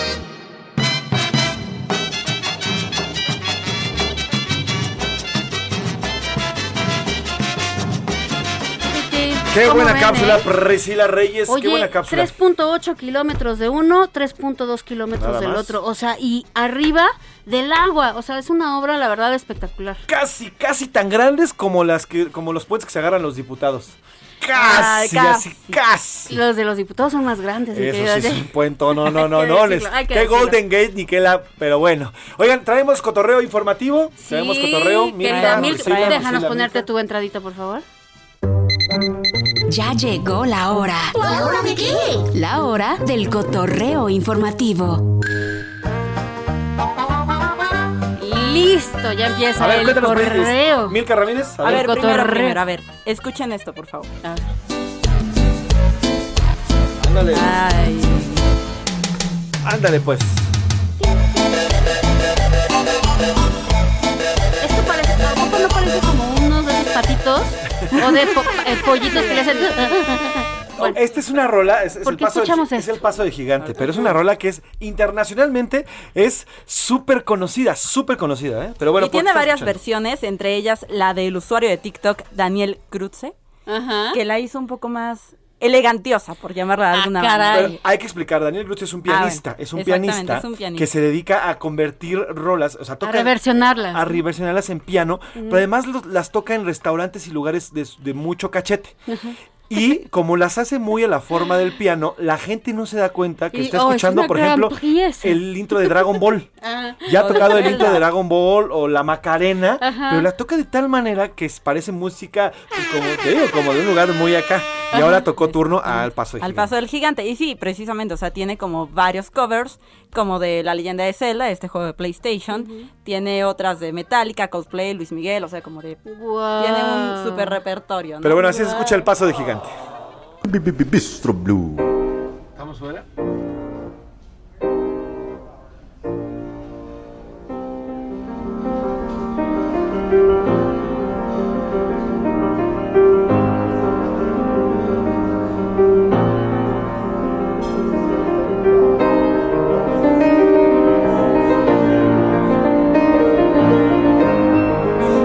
El paso del gigante, pero en piano. En versión como muy. Oye, oye, Milka, hiciste- ya me corrigieron, ya me cometiste, cometiste un grave error. Que no es de PlayStation, es de. Oye, tiene años, tiene años que no viene. Karin. ¿Qué hace aquí este personaje? ¿Qué hace aquí este personaje? Pues ¿Por estoy indignado, discúlpenme, tengo que meterme porque la hermosa, tengo que decirlo, la hermosa señorita Milka Ramírez, perdón, pero hoy no me pareció tan hermosa con lo que acaba de decir. ¿Por qué? ¿Por qué? Por común. ¿Qué fue lo que dijo? ¿Lo puede repetir, por favor? Perdón por común. Dije que era de PlayStation y era de Nintendo. La leyenda de. Zelda, sí, de los legendarios japoneses Shigeru Miyamoto y Takashi Tekusa. No, ¿Takashi te acusa? era de Nintendo. Nintendo, señorita Milka, por favor, no, So- no me hiera. Ahora sí que el que te acusa es por común. El Por- experto de, todos los videojuegos. Es tu Ah, culpa, Milka. por Gracias, andarle- puercomón. Por meterte en estos temas, Milka. No me hagan venir para este tipo de cosas, por favor, pierdo el tiempo. Regresa, Ok, buen fin de semana. gracias, Puercomón. Milka, este, Priscila Reyes, tú que traes de cotorreo. Yo quería cotorrear con Milka. Bueno, pues cotorreamos muy, muy, muy a gusto. Pues sí, así se escucha y síganlo, te- síganlo a, a este pianista eh, en sus redes sociales, en TikTok. Ahorita Daniel Milka- Krutzev. Daniel Krutzev, sí más lo en pueden TikTok. encontrar en TikTok y en, y en otras redes sociales. Vamos a ir a otro tema. A la una, con Salvador García Soto. Oiga, esta mañana se reportó un, eh, un motín en el penal de Acapulco. No sé qué está pasando en Acapulco. La gobernadora Evelyn Salgado lleva dos semanas ya en el cargo y bueno, pues eh, los hemos encontrado desde paro de policías que eh, pasó el, pasado, eh, el, pasado miércoles en Acapulco y ahora, mire, la Secretaría de Seguridad Pública Estatal primero reportaron un motín dentro de este penal allá en Acapulco, el cual eh, pues había resultado en varios reos, en varios reos internos que purgan distintas condenas en el Centro de Reinserción Social de Acapulco, protestaron frente a la dirección de este penal. Los reos se amotinaron desde la mañana del viernes y, según las autoridades locales, elementos de la Policía Estatal fueron desplegados en el penal para controlar la situación. Ahora, el gobierno, en la misma Secretaría de Seguridad Estatal, descartó la existencia de un motín al interior del Centro de Reinserción Social. Dijo que sí, que hay una manifestación. Hay una, hay una manifestación dentro del penal, pero no, no es, no es un motín, no existe ningún tipo de actitud o de evento violento dentro del penal. Solamente son protestas por mejores, mejores condiciones de vida dentro del penal. Y de Acapulco, Pris, vamos a Colima. Vámonos a Colima. Le estábamos comentando hace rato que había pues un paro, burócratas hicieron un paro general en los tres niveles de gobierno, ¿eh? Y esto por la falta de pago que está afectando a policías, maestros, empleados y pensionados. Vamos a enlazarnos con nuestra corresponsal, compañera Marta de la Torre. ¿Cómo estás, Marta? Buenas tardes. Marta, buenas tardes. Hola, ¿qué tal, José Luis Priscila? Buenas tardes a los dos y también al auditorio. Efectivamente, el día de hoy, de las 10 de la mañana a las 12 de la tarde, pues se hizo lo que sería el primer paro de, de labores por parte ya de los trabajadores de gobierno del Estado. Hay que recordar que estos trabajadores, a pesar de que, bueno, ya comenzaron con la falta de pago o se les estaba pagando tarde sus quincenas desde julio pasado, cuando el gobernador José Ignacio Peralta Sánchez, pues dijo, ya no tengo más dinero, ya no hay dinero ni para pagar la nómina de los trabajadores, pues estos trabajadores se habían resistido ir a paro de, labor- de labores, pero indican eh, al día de hoy que ya su situación es imposible. Tienen deudas por todos lados, ya no saben cómo hacer. La mayoría de las familias de aquí del estado de Colima pues dependen de uno o de dos trabajadores de eh, pues alguna entidad estatal aquí en Colima y por esta razón es que sí se estaba volviendo en una crisis financiera. El día de hoy pararon labores de 10 a 12 del día. El, también en el Supremo Tribunal de Justicia desde hace dos días ya estaban indicando que estarían varias horas parando labores y en el Congreso del Estado donde no se han registrado tanto el retraso porque se han eh, llegado a, ahí sí han llegado un poco de recursos ahí de todas maneras se solidarizaron con el resto de los poderes precisamente para ejercer presión para que ya se les paguen. Lamentan que a pesar de que el presidente Andrés Manuel López Obrador pues se comprometió a que iba a mandar recursos y así se ha estado haciendo, pues estos no han llegado. Primero llegaban tarde y ahora ni siquiera están llegando lo- el dinero, ya no se les está pues pagando de manera puntual las quincenas, a veces se les retrasaba días, posteriormente fueron semanas y ahora pues ya van sobre la quincena atrasada o dos quincenas atrasadas como en el, eh, eh, Poder Judicial, donde ya desde el mes pasado pues no han recibido recursos y por esta razón es que pararon hoy de labores indicarán que ma- el día de mañana van a estar eh, parando y van a estar extendiendo este paro y por esa razón es que van a continuar con estas protestas. Perfecto. Es la información. Marta, se me acaba el tiempo. Brevemente quiero preguntar, eh, ¿ha dicho algo la gobernadora electa Indira Vizcaíno? Está prácticamente a 15 días de tomar posesión del cargo. Ella reitera que, bueno, legalmente no puede hacer mucho, pero se ha estado interviniendo ante el gobierno federal para que bajen recursos. Y bueno, pues ella eh, cada día se le ve aumentada la preocupación porque está descubriendo que hay un boquete financiero que cada día se está haciendo muchísimo más grande y va a recibir una situación económica muy complicada. Pues estaremos pendientes, Marta de la Torre. Gracias por tu información. Te mando un abrazo hasta Colima. Gracias, buenas tardes. Así la información allá en Colima, estén pendientes porque si no tienen lana, ya van varios meses con este tema. Oiga, nos vamos a ir a una pausa, ya se nos fue la segunda media hora de A la Una con Salvador García Soto, pero nos vamos a ir con música porque Perra y Cela Reyes no tiene una rola. ¿Qué vamos a escuchar? Vamos a poner ahora algo ya más raperón. Ah, sí. Esto es de 2005. ¿Se acuerdan ustedes cuando salió este álbum de Massacre de 50 Cent? Y nos decía que comamos dulcecitos, más o menos, ¿eh? Porque dice otra cosa la letra. Esto es Candy Shop. I take you to Candy the Shop. candy Ahí les va. I take you to the candy shop. I let you the lollipop. Go ahead, girl, don't you stop. Keep going till you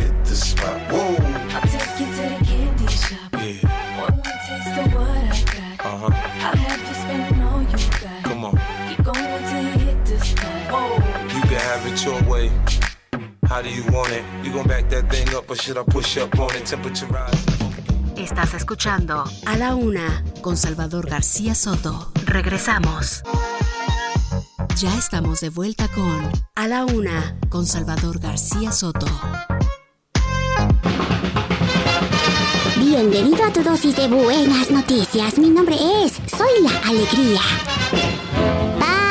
Quienes soñaron con Macondo, sus mariposas y se emocionaron cuando José Arcadio conoció el hielo, o para quienes se desesperaron con el gallo del coronel, esta es una muy buena noticia. Y es que la familia del escritor Gabriel García Márquez, autor de Cien años de soledad y El coronel no tiene quien le escriba y muchas obras más, pondrá a la venta parte del guardarropa del Premio Nobel colombiano. Emilia García Elizondo, nieta del escritor, confirmó que en unos días entrará en marcha el armario de los García Márquez, un evento con el que también inaugurará la Casa de Literatura de Gabriel García Márquez al sur de la Ciudad de México. Se tratan de 400 prendas y accesorios de colección que los amantes de la obra del colombiano sin duda apreciaremos al máximo.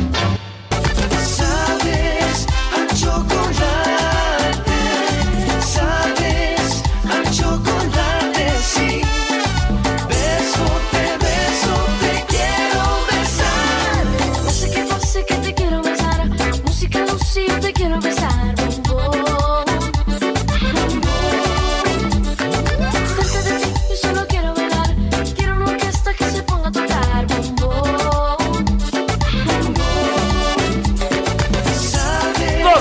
Con 31 minutos, 2 de la tarde con 31 minutos. Yo soy José Luis Sánchez Macías. Priscila Reyes, nos estás poniendo una- De bodorrio, se de los bodorrio, dije. pero se aparte, yo debo confesar en mi juventud, De en mis años mozos ah, de antro y de disco, estas rolas sonaban. Eran las que sonaban, ¿verdad? Sí, sí, ¿Cómo, sí. ¿Cómo te pone de buenas escuchar algo que marcó una época de tu vida? Eso es padrísimo. Me recuerda mucho.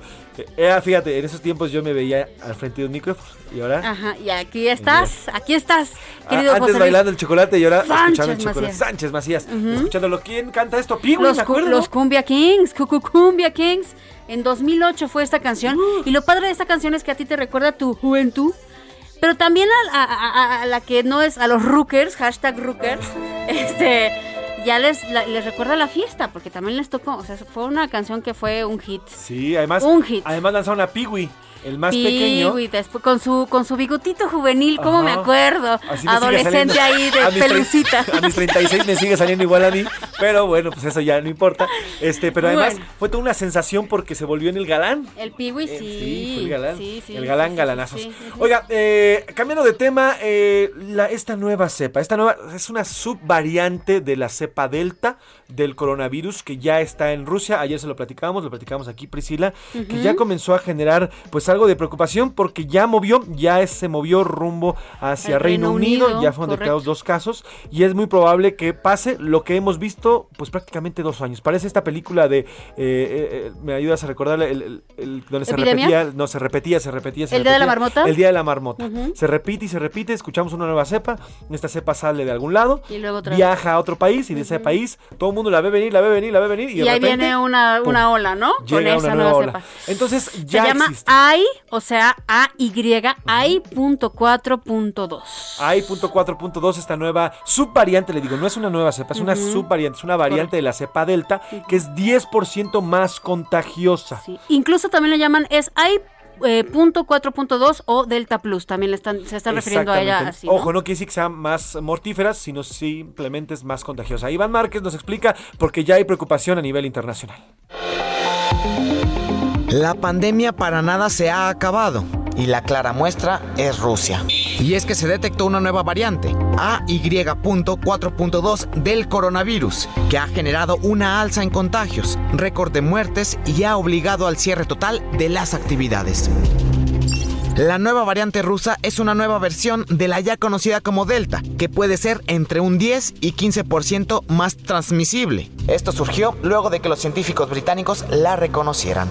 El país ruso pasa por una crisis sanitaria, y es que los contagios superan los 30.000 al día. Alcanzaron un récord diario de muertes con más de 1.000. La vacunación se encuentra estancada con el 31.7% y diariamente son hospitalizadas alrededor de 1.500 personas. Ante este panorama, se decretó semana no laborable del 30 de octubre al 7 de noviembre, por lo que se paralizará toda actividad, con la finalidad de descender las alarmantes cifras. Pero también quien está en peligro es el Reino Unido. Y es que los expertos auguran que los casos del COVID a raíz de la variante AY.4.2 pueden aumentarse sustancialmente por el periodo invernal. Tan solo en la última semana han registrado poco más de 40.000 nuevas infecciones. Ayer jueves, 115 británicos murieron. Además, países como Estados Unidos e Israel han registrado nuevos casos de la mutación rusa. Así, surgen más y más variantes de la COVID-19, siendo un claro ejemplo de que la epidemia no ha terminado, por lo que no debemos descuidar las medidas sanitarias. Para la una con Salvador García Soto, Iván Márquez. Importante, es importantísimo, le decía, es como el día de la marmota. Esto ya lo vimos hace un año, hace seis meses, hace dos meses. Las medidas sanitarias son vitales, esenciales. La cepa va a llegar, eso, porque somos un mundo interconectado y al final ya se están abriendo las fronteras. La cepa va a llegar, de eso no tengamos duda. Pero el usar las medidas sanitarias, las que ya conocemos y les hemos repetido hasta el cansancio, no, eh, no va, o nos va a permitir, mejor dicho, va a permitir que tengamos o que salgamos avante ante esta nueva aparición. Y sabemos que todo el mundo está cansado, ya estamos cansados, ya estamos agotados, sí, desinfectar, lavar y todo. Tenemos que aprender, tenemos que aprender lo que ya hemos vivido, por favor pongan atención y no pasa nada, la pandemia todavía va para larguito, pero cuando acabe la pandemia ya será otra historia. Mientras Así no le es. cuesta nada, mire que de verdad no le cuesta nada ponerse un cubrebocas, lavarse las manos, tratar de estar en espacios abiertos. Lo que sí le cuesta mucho es enfermarse. Eso sí cuesta. Y como decimos aquí en el Heraldo y esta gran campaña que hemos llevado en Heraldo Media Group, seguimos en pandemia, no te confíes, hay que usar todas las medidas sanitarias que son esenciales en estos momentos. Vamos a los deportes. Todos tenemos derecho a una torta de tamal, a una guajolota. Ándale, con todo y torta bajo el brazo, Oscar. No, no, ya, ya, ya. No, ya basta, ¿Cómo? ya. ¿Cómo, Oscar? ¿De No, verdad? Oscar, ¿Otro? El- no, en diciembre cumple siete. ¿otro? sí. Feliz, feliz. Le- Leo cumple siete en diciembre, Ishar cumple diez. No, ya basta, por favor. Además de ello, sí, además de ello tenemos a Esperancita y Ajá. tenemos a Ronda. Entonces ya, básicamente en casa nosotros le damos este Eh, eh, ¿Puedes comida y techo a cualquier ser. Esperancita y Ronda? Esperancita es el chihuahua de mis hijos, una, una chihuahua de mis hijos, y. Ronda es un eh, perrito, pues, eh, como yo, de, de- de la calle, ¿no? No, no, no, no es de raza. Perrito como yo dije. Sí, no, no es de raza, Ah, pues, ok. o sea, pero valeroso, Eso. bonito. Corrioso. Corrioso. ¿no? Eso, eso, Tilín. Cuéntanos qué hay sonidos de la semana, Oscar. Muchos temas, mi estimado Mafren, José Luis Sánchez, amigos de la Laguna. Hoy un gran día para ganar. Sonidos de la semana, voces en el deporte de la semana. Pasaron muchas cosas, comentamos lo de Johan Vázquez. Vamos a escuchar a Johan Vázquez, exjugador, por supuesto, de los Pumas, jugador también de la selección nacional que se fue al Génova Correcto. y bueno, debutó anotando gol. También vamos a escuchar, por supuesto, a Julio Urias, que está en una tremenda pelea buenísima con los Dodgers que ganaron el día de ayer. Se colocan 3 a 2 en la serie todavía de campeonato. Siguen ahí peleando, obviamente, Julio Urias. También Andrés Lilini, que bueno, entrenador de los Pumas, siguen ganando. Llevan dos Siguen partidos ganando, en fila. Lleva dos partidos Ay, ganados y ya mío. Oscar ya dice que van a 20 ser más. campeones. Pido 20 más. Vamos a escuchar también. Seguimos ganando. Todos, es que es como la Hemos Genkidama. Es como la ya Genkidama de Goku. pasado. Explica para la gente que no sabe que es Genkidama, es Sacar- energía conjunta. La chaborruqués, Del ¿verdad? Exacto. universo. sacando la ch- Son chaborruqués. los super saiyajines, por favor. O sea, bien. ¿no? Ustedes saben, ustedes saben. Ustedes saben que yo soy americanista, pero hoy estoy con la universidad a morir. Eso incluye a los Pumas. Bien, Bravo, Eso incluye a los felicitamos. Que también escucharemos en lo que se vivió en el entrenamiento conjunto, de- no, de- en el entrenamiento Claro conjunto del equipo de americano de los Pumas y mis gloriosos Pumas Acatlán, también ahí va a haber. Y al final, ojo amigos de Monterrey, porque hay un mensaje muy importante de su señor gobernador, señor Samuel García. Ahora sí, con el tema del estadio. Así que escuchemos las voces de la Vamos a escuchar las voces. Muy bueno, muy bueno, de verdad muy alegre. Le doy gracias a toda la gente que siempre me apoyó. Monterrey se llaman Dorlan y 249 Nahuel. Esto por Dorlan Pavón, jugador del Monterrey, y por Nahuel Guzmán. 2000 niños Dorlan. De llaman, y también por ahí hay 12 que se llaman Sodayar, que es rayados al revés, o Sergit, que es tigres al revés. Sodayar, Sodayar. como los rayados. Exacto, y Sergit, que son tigres al Sin revés. duda, Oh, bueno. Monterrey es una ciudad futbolera. ¿no? Les gusta el fútbol. Esta noche le hemos agregado mucho esfuerzo y mucho temperamento. Hemos redondeado una victoria, te vuelvo a repetir, no lo quiero dejar de lado. El rival te la jerarquiza mucho por la clase de equipo que teníamos enfrente.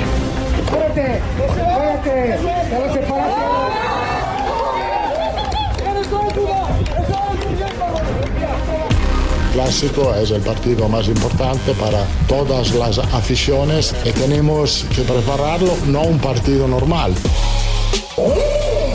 Ya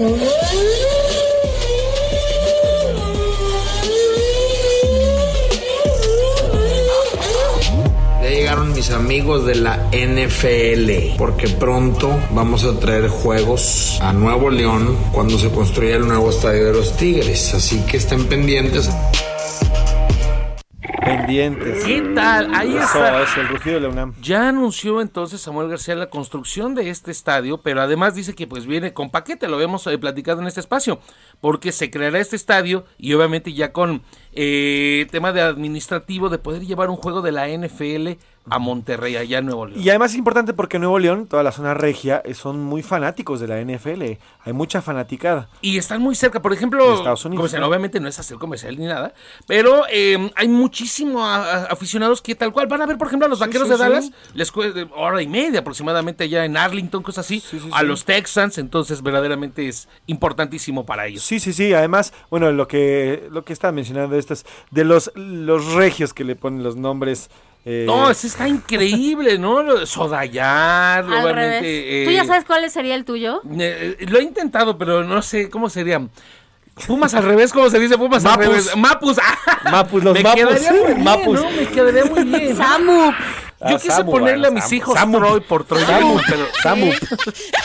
yo quise ponerle a mis hijos Troy por Troy Aikman de los Dallas Cowboys, pero pues no me dejaron, ¿no? No, ya no Troy Mota, eso. Troy Mota, Troy no, Mota, no sonado eso. ¿Qué tal si, ¿no? o sea, va a crecer ese niño y qué tal si ese niño o esa niña no le da ese equipo? Ni modo, O lo corro de la casa. ¿De No, acuerdo? Mota, no, qué, barbaridad. No, perdónenme, pero no. No pongan esos nombres, por favor. Bueno, pues no, no le pongan esos nombres, por favor. Y este fin de semana se viene bonito, bonito Está para la- interesante, escuchamos también a. Carlo Ancelotti, como platicabas al inicio, más o menos un comparativo muy similar, porque se estará jugando, por supuesto, el partido del clásico Barcelona contra Real Madrid, domingo a las nueve y cuarto de la mañana, y el sabadito, en la noche, Chivas contra Cruz Azul. Entonces, por ahí si la quiere conectar, pues bueno, ya se, amanece, ¿no? Viendo el Esperemos que, esperemos que no la conectes, mi Por querido Oscar. favor. Te mando un abrazo, Hoy un gracias. gran día para ganar. Hoy un día para ganar y vemos tus ráfagas hoy por la noche. Gracias, Oscar Mota Aldrete. Oigan, y eh, hoy es viernes, viernes de los curuleros de San Lázaro y nos traen una muy, muy buena rola para hablar sobre este nuevo RFC que ahora los jóvenes, lo- en cuanto cumplan 18 años, así de, ¡ay, feliz cumplea! ¡Pum! ¿Sabes RFC. qué falta? Al rato falta que también sean los menores de edad. Entonces, más rápido van a tener los menores de edad RFC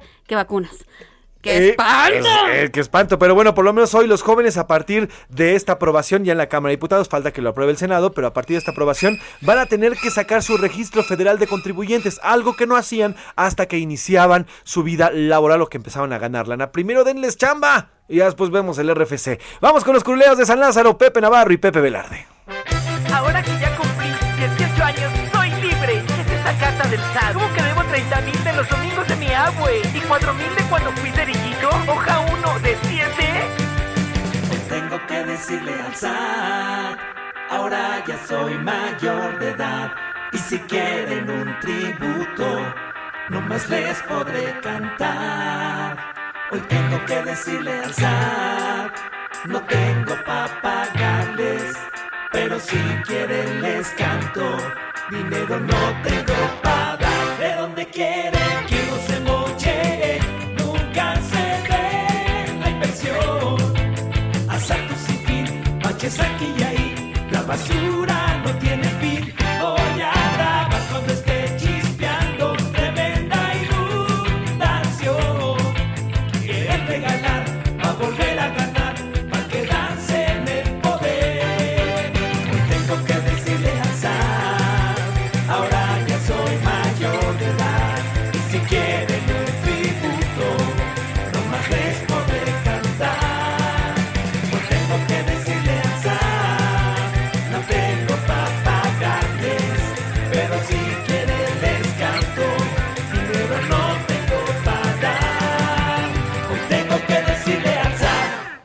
Importantísimo este tema, por cierto, ya está discutiéndose en el Senado este tema también, y bien, bien por los culeros de San Lázaro, que nos hablan de este RFC, Registro Federal de Contribuyentes, que fue aprobado en la Cámara de Diputados. A partir del próximo año, los jóvenes de 18 años, tengan o no trabajo, van a tener que sacar su RFC. Ojo, eliminaron la parte de las sanciones, porque se preveían sanciones en caso de que no sacaran su registro. Esto ha sido totalmente eliminado, quien no lo saque no será sancionado. Pero buena rola, buena rola de Pepe Navarro y Pepe Velarde. Vámonos con otro tema.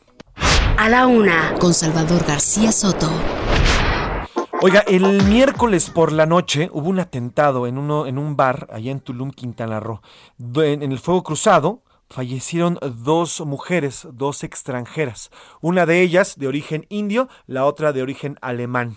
Ya comienza a surgir información al respecto y la Fiscalía General de Quintana Roo confirmó esta muerte, la muerte de estas dos víctimas que quedaron en el fuego cruzado, en un enfrentamiento, lo que parecía un enfrentamiento en esta zona de llamada la mini quinta, me parece, ahorita Alejandro Castro nos va a especificar, pero ya está confirmada la muerte de estas dos jóvenes, que lo único que hacían era pues pasear. Hay el último post de estas dos jóvenes que acudieron a esta zona turística, una de ellas posteaba vibrando alto con el mar de Tulum y mire, fallecieron en un fuego cruzado del crimen organizado. Alejandro Castro, cuéntanos eh, qué hay de esta información que ha dicho la Fiscalía y qué se ha dicho de estas dos turistas, estas dos mujeres muertas en este enfrentamiento. Buenas tardes, Alejandro.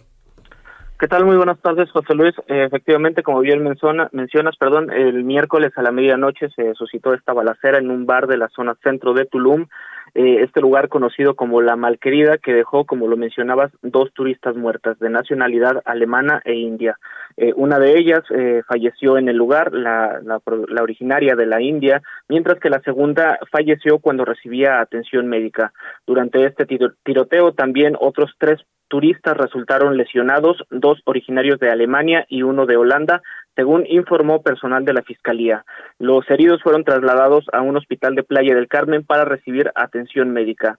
La Fiscalía General informó que según las primeras indagatorias, el ataque derivó de un enfrentamiento entre los integrantes de células delictivas dedicadas al narcomenudeo. Pues, al lugar pues llegaron eh, rescatistas y eh, para auxiliar a, estas turistas, a estas personas en la calle Centauro, en la zona del centro de Tulum, que como bien mencionabas, pues es eh, una, una avenida turística, una mini quinta avenida, o lo que sería lo mismo a la quinta avenida de Playa del Carmen. Eh, la fiscalía apuntó que logró identificar a uno de los presuntos responsables, originario de, Ver- de Veracruz, quien también resultó herido y estaba hospitalizado, aunque no dijo cuántas personas estuvieron involucradas. La institución detalló que ya se estableció contacto con las representaciones consulares de las víctimas eh, y esta mañana se dijo eh, de manera extraoficial que los cuerpos ya fueron trasladados a sus respectivos países. Eh, por otra parte, mencionarte eh, José Luis, que se aseguró este inmueble para llevar a cabo las investigaciones correspondientes. El alcalde Marciano Zul informó que también solicitó a la Policía Municipal coadyuvar con las investigaciones para dar con los responsables. Eh, por último, mencionarte que esta no es la primera vez que ocurren ataques a este tipo de inmuebles en Tulum. Sin embargo, es la primera vez cuando que las víctimas mortales, perdón, son turistas. Pues lamentable, Alejandro, daremos el seguimiento y te pido que des seguimiento puntual a lo que ocurra con los cuerpos de estas dos mujeres y también de las personas heridas extranjeros, a ver qué ocurre y qué se dicen también en las embajadas de sus respectivos países. Alejandro Castro, te mando un abrazo hasta Quintana Roo. Muchas gracias, José Luis. Mira, rapidísimamente, una de las dos mujeres que falleció, una joven, Anjali Riot, de origen indio, llevaba día y medio, día y medio en Tulum. Su último post dice, vibrando alto con el océano. Falleció en este fuego cruzado, en medio de los criminales que se disputan el territorio de Tulum, por la venta de droga y otros crímenes. Así esta zona turística de nuestro país. Vamos a otros temas. Oh, Susie Q. Oh, Susie Q.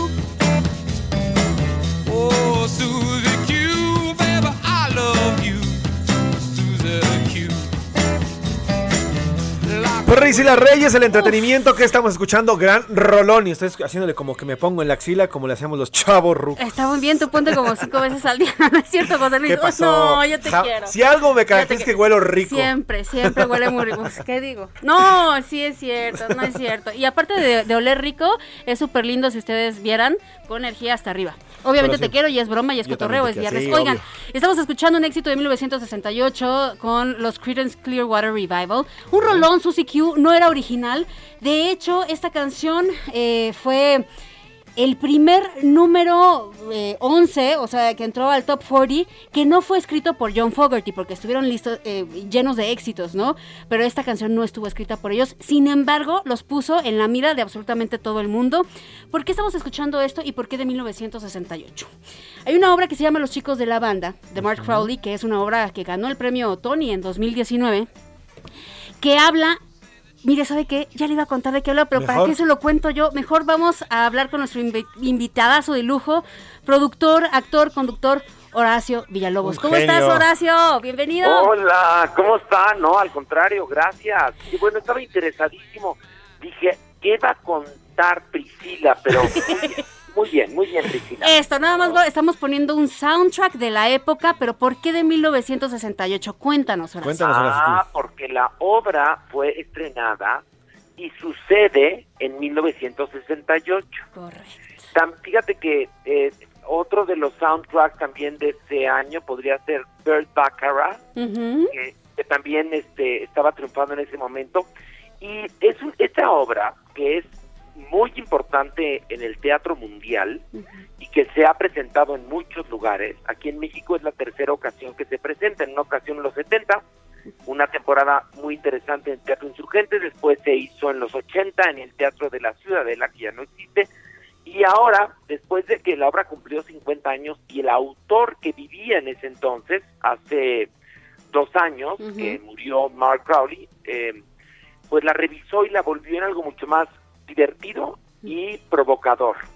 La- la- les cuento rapidito de qué va la trama. Es una fiesta organizada por Michael, que soy yo, en mi departamento en Nueva York, para mi mejor amigo Harold.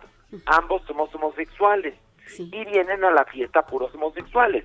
Recordemos que en 1978 era delito ser homosexual, ¿eh? Correcto, Sí. sí. En Nueva York, delito, delito, bueno.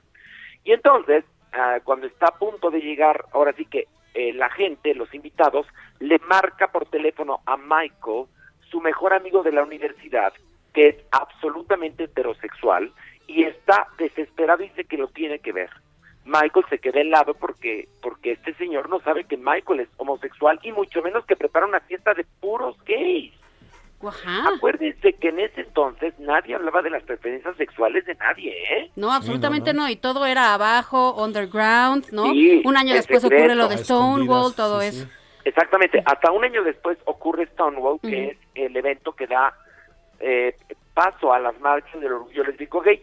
Pero entonces imagínense, Michael les, les pide que se comporten a los de la fiesta, que ahora sí que actúen como hombres, imagínate qué terrible. No, pues sí.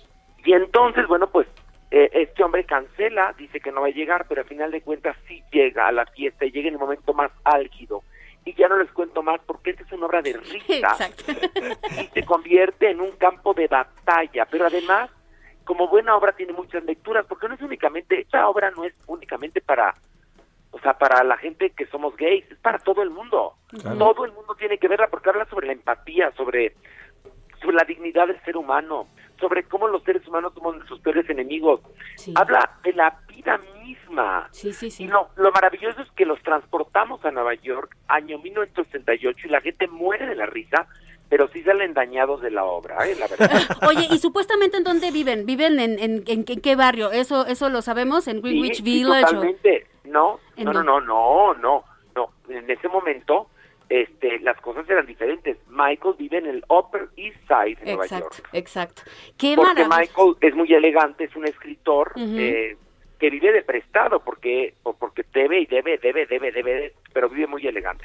Oye, es- ah, perdóname, Horacio, no quiero que se acabe el tiempo sin decir los Ya. datos del re- que de entrada es el restreno, pero los datos importantes de función y teatro, por favor. Rápidamente. Horas y todo. Rápidamente, Teatro Shola, hoy reestrenamos, hay boletos para que vayan a, a disfrutar de la obra y estén en la develación de las 100 funciones, que hoy las develamos porque más se quedaron pendientes. Muchas felicidades. Gracias, gracias.